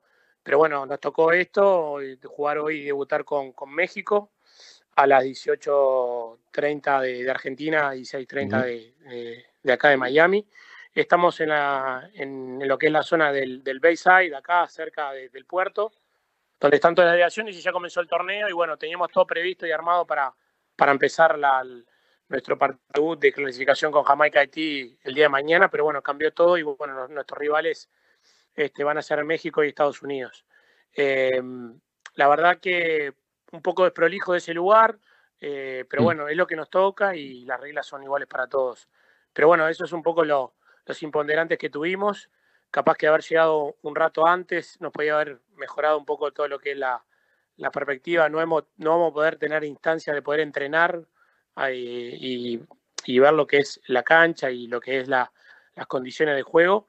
Pero bueno, es lo que nos toca y bueno, va a ir a, con el trabajo que tenemos, que bueno, por suerte tenemos a jugadores como Demian Álvarez, que es el capitán, ya fue mundialista 3x3, que tiene una experiencia muy, muy importante, que bueno, que es un poco el, el líder y que empuja todo el, el trabajo que, que fui haciendo en lo personal, como también lo fuimos haciendo con el grupo de trabajo que está en Montevideo. Y re- recordamos de Mian Álvarez, Sebastián Otonelo, Fede Pereira y Ignacio Xavier son los cuatro del equipo masculino. Ju- Jugadores que Sí, vienen en Ignacio activo. que Xavier de vienen Goes, de- es jugador de, de- de obras. Este, Demian Álvarez, que actualmente está jugando en la liga en Capitol, que, ti- que tiene mucha experiencia, como te digo, en el 2014 jugó su primer mundial por Uruguay. Sebastián Otonelo, que es su primera, primera experiencia internacional este, con Uruguay. Y Federico Pereira, que fue campeón de Sur en los Juegos de Cochabamba este, hace dos, tres años atrás, con medalla de oro, que bueno, está repitiendo la posibilidad de modalidad. Él es un jugador que está jugando actualmente en Aguada. Y por ahí Joaquina Gregorio, Emiliana Larres, Josefina River y Luciana Esquiavo serán la- las jugadoras del femenino, si, si no me engaña la web oficial del torneo. Y bueno, Javier, ¿cómo, cómo estáis viendo, si, si te ha dado un poco tiempo de ver el torneo en una disciplina que tiene un empuje brutal en los últimos tiempos con, con el debut olímpico del- de este 3x3 y ahora con los diferentes torneos que se están organizando? Y yo creo que es muy importante la presencia de Uruguay ya en este primer América 3x3. Sí, la verdad que creo que todavía no nos damos cuenta a nivel de nuestro país y de la zona de la importancia que tiene este, esta modalidad en lo que es en, en- en el llegar y bueno, todo lo que es el espectáculo que forma alrededor. Es una muy interesante que bueno, hoy es una AFIBA apuesta a potenciar a sus federaciones a que trabajen, a que realicen el 3x3, no solamente para, para nivel de mayores, sino como herramienta para poder trabajar de formación, de captación y de promoción del básquetbol. Me parece una herramienta muy interesante, muy interesante el 3x3. Y bueno, en estas instancias, bueno, Uruguay está como re- retomando ahora, está retomando ahora el tema de la de lo que es la liga de 3x3. Y, y le- que ya hemos visto por ahí, ya, ya ha empezado la, fase clasificatoria y ma- ¿marcáis algún objetivo para, para el torneo? ¿O, o- o simplemente de- competir y, y, digamos, de- dejar un, un buen nivel? Sí, sí, la intención es, es eh, presentar la, la mejor selección que, que pudimos co- concretar. Justo nos dieron unos tiempos que la, se está jugando la Liga Uruguaya. Estos son jugadores que tienen la experiencia, la mayoría de ellos, pero bueno, la idea es eh, venir con el mejor equipo y bueno, estas imponderantes y cambios de calendario, bueno, también nos, nos ayudan a fortalecernos y, mentalizarnos para lo que es el, equipo. También el femenino, que, que también está haciendo un gran esfuerzo, vivir estas experiencias con, con, a nivel internacional, que el- para el femenino de Uruguay son, son instancias muy positivas y muy interesantes para el crecimiento. Y, y Javier, ya por último, sabemos que, que anda ocupado. La última pregunta de mi parte, ¿cómo, cómo cambia la visión del entrenador de, de un baloncesto 5x5 a, a un 3x3? Bueno, la, en realidad la instancia del entrenador es, es, muy, es, muy, es muy cambiante. Eh, acá el- la participación de entrenadores eh, se basa mucho en lo que es la preparación de, de estos jugadores, en el trabajo mental, en el trabajo de cambiar ese chip a, a lo que es del 5x5 al 3x3. Ah, Como ustedes saben, el entrenador no tiene incidencia en lo que es la dirección de juego, pero sí todo lo que es la preparación, en las instancias previas, en, en los momentos. Es muy importante la preparación física, mental, eh, táctica, técnica, pero hasta el momento del juego ya ahí es una instancia de, generar esos roles a los jugadores, de comunicación, de, acciones para que ellos puedan manejar los tiempos, ya que el 3x3 tiene esa vorágine de- permanente que, se, achican los tiempos, se achican lo- los minutos, los puntos, o sea, es todo tan comprimido que eso no es tan fácil de, de cambiarlo de un día para otro. La base de estos de jugadores que van a jugar en Uruguay y el femenino también tienen su, su formación de, y su establecimiento en el, el trabajo de 5x5. Entonces, es muy interesante que ellos puedan captar y, y esa es la, instancia del entrenador. En la preparación este, y buscar de, cambiar rápido ese chip del 5x5 al 3x3. Pues Javier, eh, darte las gracias por, por, este ratito aquí con Cancha Latina y, mucha suerte para el torneo y ver, que, que se dé muy bien con esos, esos primeros desafiantes México y Estados Unidos y estaremos contando a ver eh, todo lo que ocurre en el torneo, tanto en el, la rama masculina como en la femenina. Bueno, muchísimas gracias a ustedes por, por tener en cuenta eh, en lo personal y el trabajo de Uruguay el 3x3. Estamos de a poco volviendo a, a ponernos en los primeros planos este, un gran trabajo de la federación que está volviendo a reactivar todo el 3x3 y bueno, vivir esta experiencia que son, son a veces únicas, eh, muy diferentes a lo que uno en lo personal como entrenador vive. Y bueno, agradecerles a ustedes y, y a la orden como siempre. Pues muchas gracias Javier, un abrazo.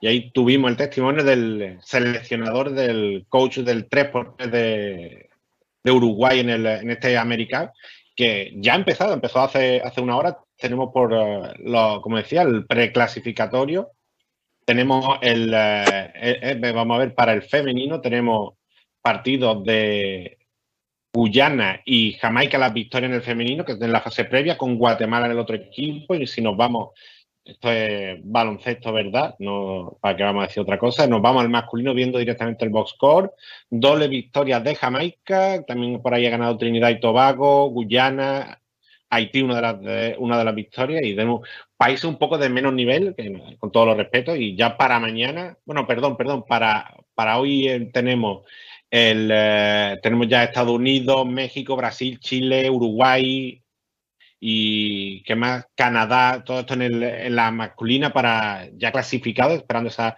ronda final, y igual más o menos son los mismos grupos en el femenino, y bueno, os contaré que estéis atentos a www.canchalatina.com eh, durante estos días. El, un torneo muy rápido, 12, 13 y 14, pero estaremos contando todo lo, todo lo que suceda. Creo que muy importante dar difusión a esta nueva disciplina, un baloncesto totalmente diferente.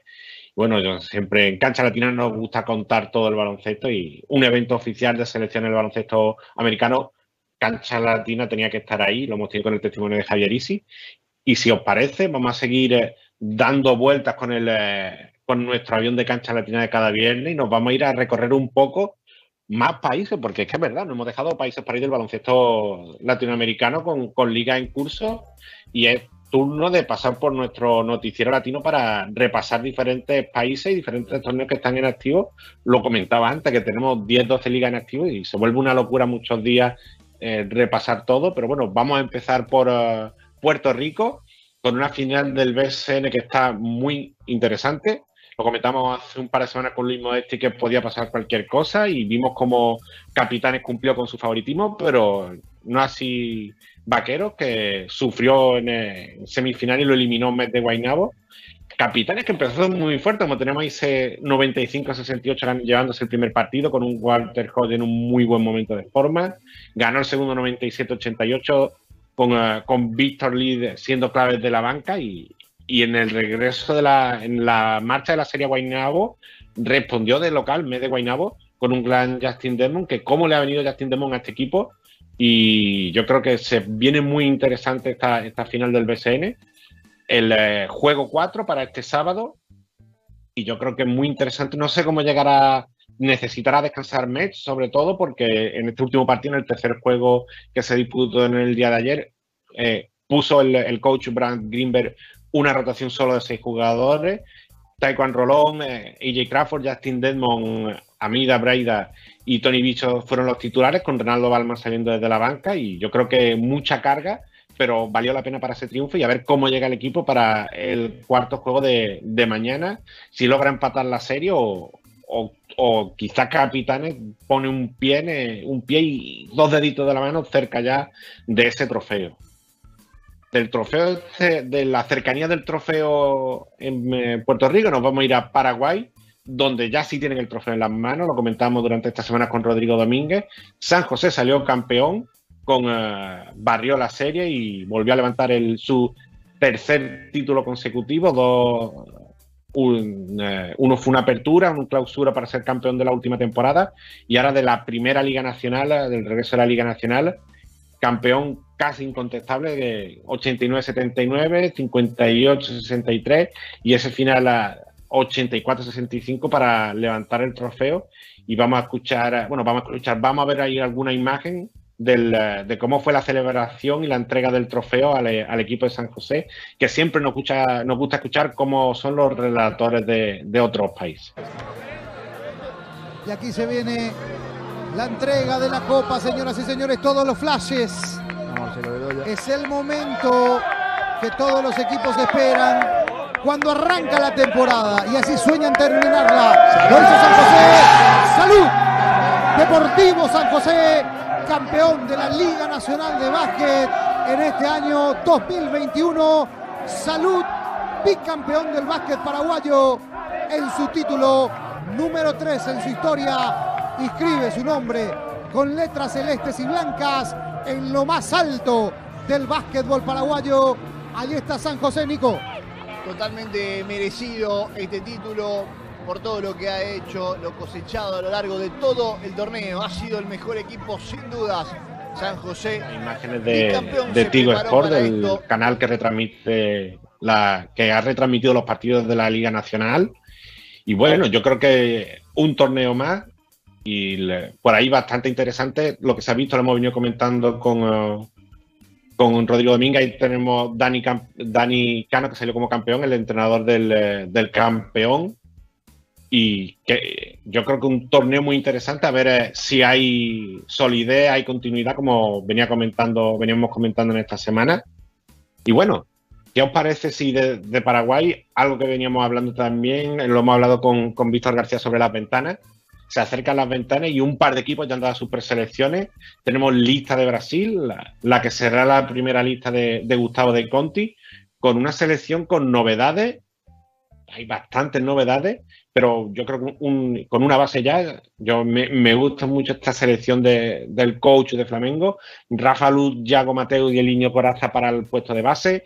Víctor Benítez y Jorginho de Paula para el puesto de escolta, Rafa Mineiro, Guido Dato y Gabriel Jau para el, para el puesto de alero, Lucas Díaz, Bruno Caboclo y Tim Suárez, el jugador brasileño del Ironi Nestiona de Israel para el puesto de la pivo, y Lucas Mariano y Cristiano Felicio, que está a un nivel muy interesante en el Ratio Falun, como venimos comentando toda esta semana. Un plantel bastante interesante y veremos cómo, cómo rinde en esta, en esta primera ventana clasificatoria de la American. Pero bueno, eso será materia de dentro de dos semanas que repasemos los planteles. Plantel que ya tiene Uruguay, lo comentaba también, eh, lo comentaba Víctor García, que será el rival de Colombia. Ángel Arevalo, Marcos Cabot, Bruno Fitipaldo, Joaquín Rodríguez, Santiago Vidal, el joven Agustín Ubal, que viene de jugar muy bien con el EVA del, eh, del Fútbol Club Barcelona.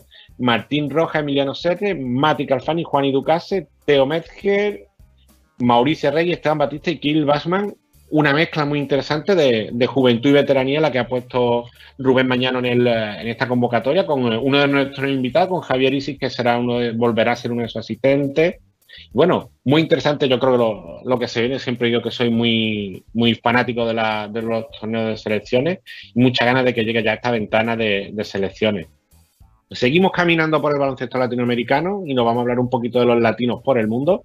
Y, yo pongo una pregunta si el apellido Polanco es sinónimo de punto, porque hablábamos la semana pasada de Bernardo Polanco en El Salvador que la estaba rompiendo con promedios de 40 puntos por partido, pero Eddie Polanco, también dominicano, no son familia. Eh, tenemos eh, con un nivel espectacular.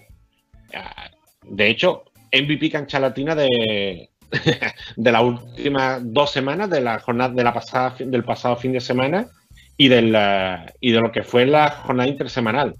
Eh, rompiéndole al jugador de Almansa, dos triunfos para que el equipo suba en la clasificación y tercer máximo anotador del torneo detrás de Don Michael Carrera, que la sigue rompiendo, y, Nick, Bar, Nick Bar, que está siendo uno de los referentes del, del, Coruña, que está haciendo muy buen nivel. Así que otro jugador que ahí colocamos entre los latinos por el mundo a muy buen nivel.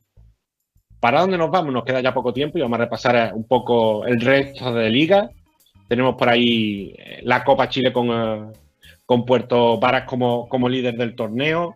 Yo creo que el, se viene, ya que una vez que uh, terminó el parón por selecciones, la Super al revés. Ahora que viene el parón por selecciones, después del parón por la Supercopa, a ver cómo se mueve el torneo, pero por ahí Puerto Varas mandando de momento con 5-0. Eh, la Universidad de Concepción también invista con 3-0. Nos vamos a Salvador, donde hemos hablado, hablamos hace un par de semanas con Pablo Peloa, el coach de, Águila, que ha perdido el liderato. Cayó ante Fantasmas, que es el tercer clasificado, y ahí San Salvador aprovechó para darle caza con 14-1 y Águila se queda con 14-2. Tenemos el inicio de los playoffs en la Liga Superior con victorias de los equipos con ventaja, con Bruma, Cacique y, Real Estelí, que son los, los, tres equipos, los tres primeros, y frente a su rival, que quedó en el quinto lugar, le robó la localía y, se pone ahí con ventaja en la serie ante el Leones de Managua.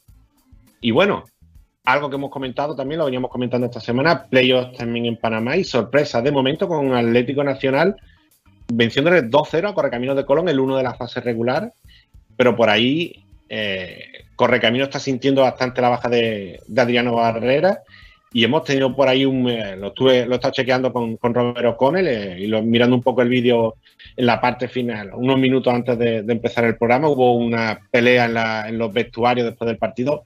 Estaremos atentos a ver qué puede ocurrir con, con ese, si hay algún desenlace sanciones o, qué, se dice de la LPB. Y bueno, como siempre, este gran recorrido que hacemos todas las semanas, yo creo hemos una parte un poco reivindicativa que era necesaria en nuestro apoyo a nuestro, nuestro compañero Raúl Cedeño. Y como siempre, vamos a seguir trabajando y disfrutando del baloncesto, difundiendo eh, todas las ligas, contando lo bueno y lo malo.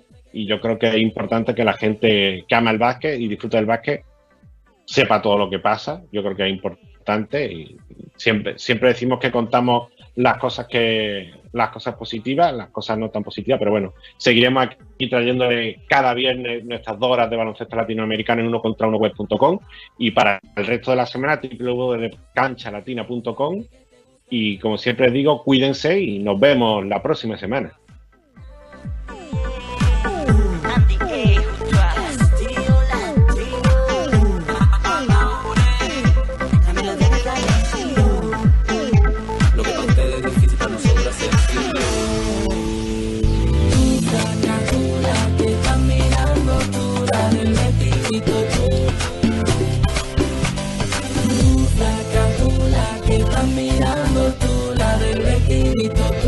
¿Qué tú querías? Pues, yo sé que te gusta el U.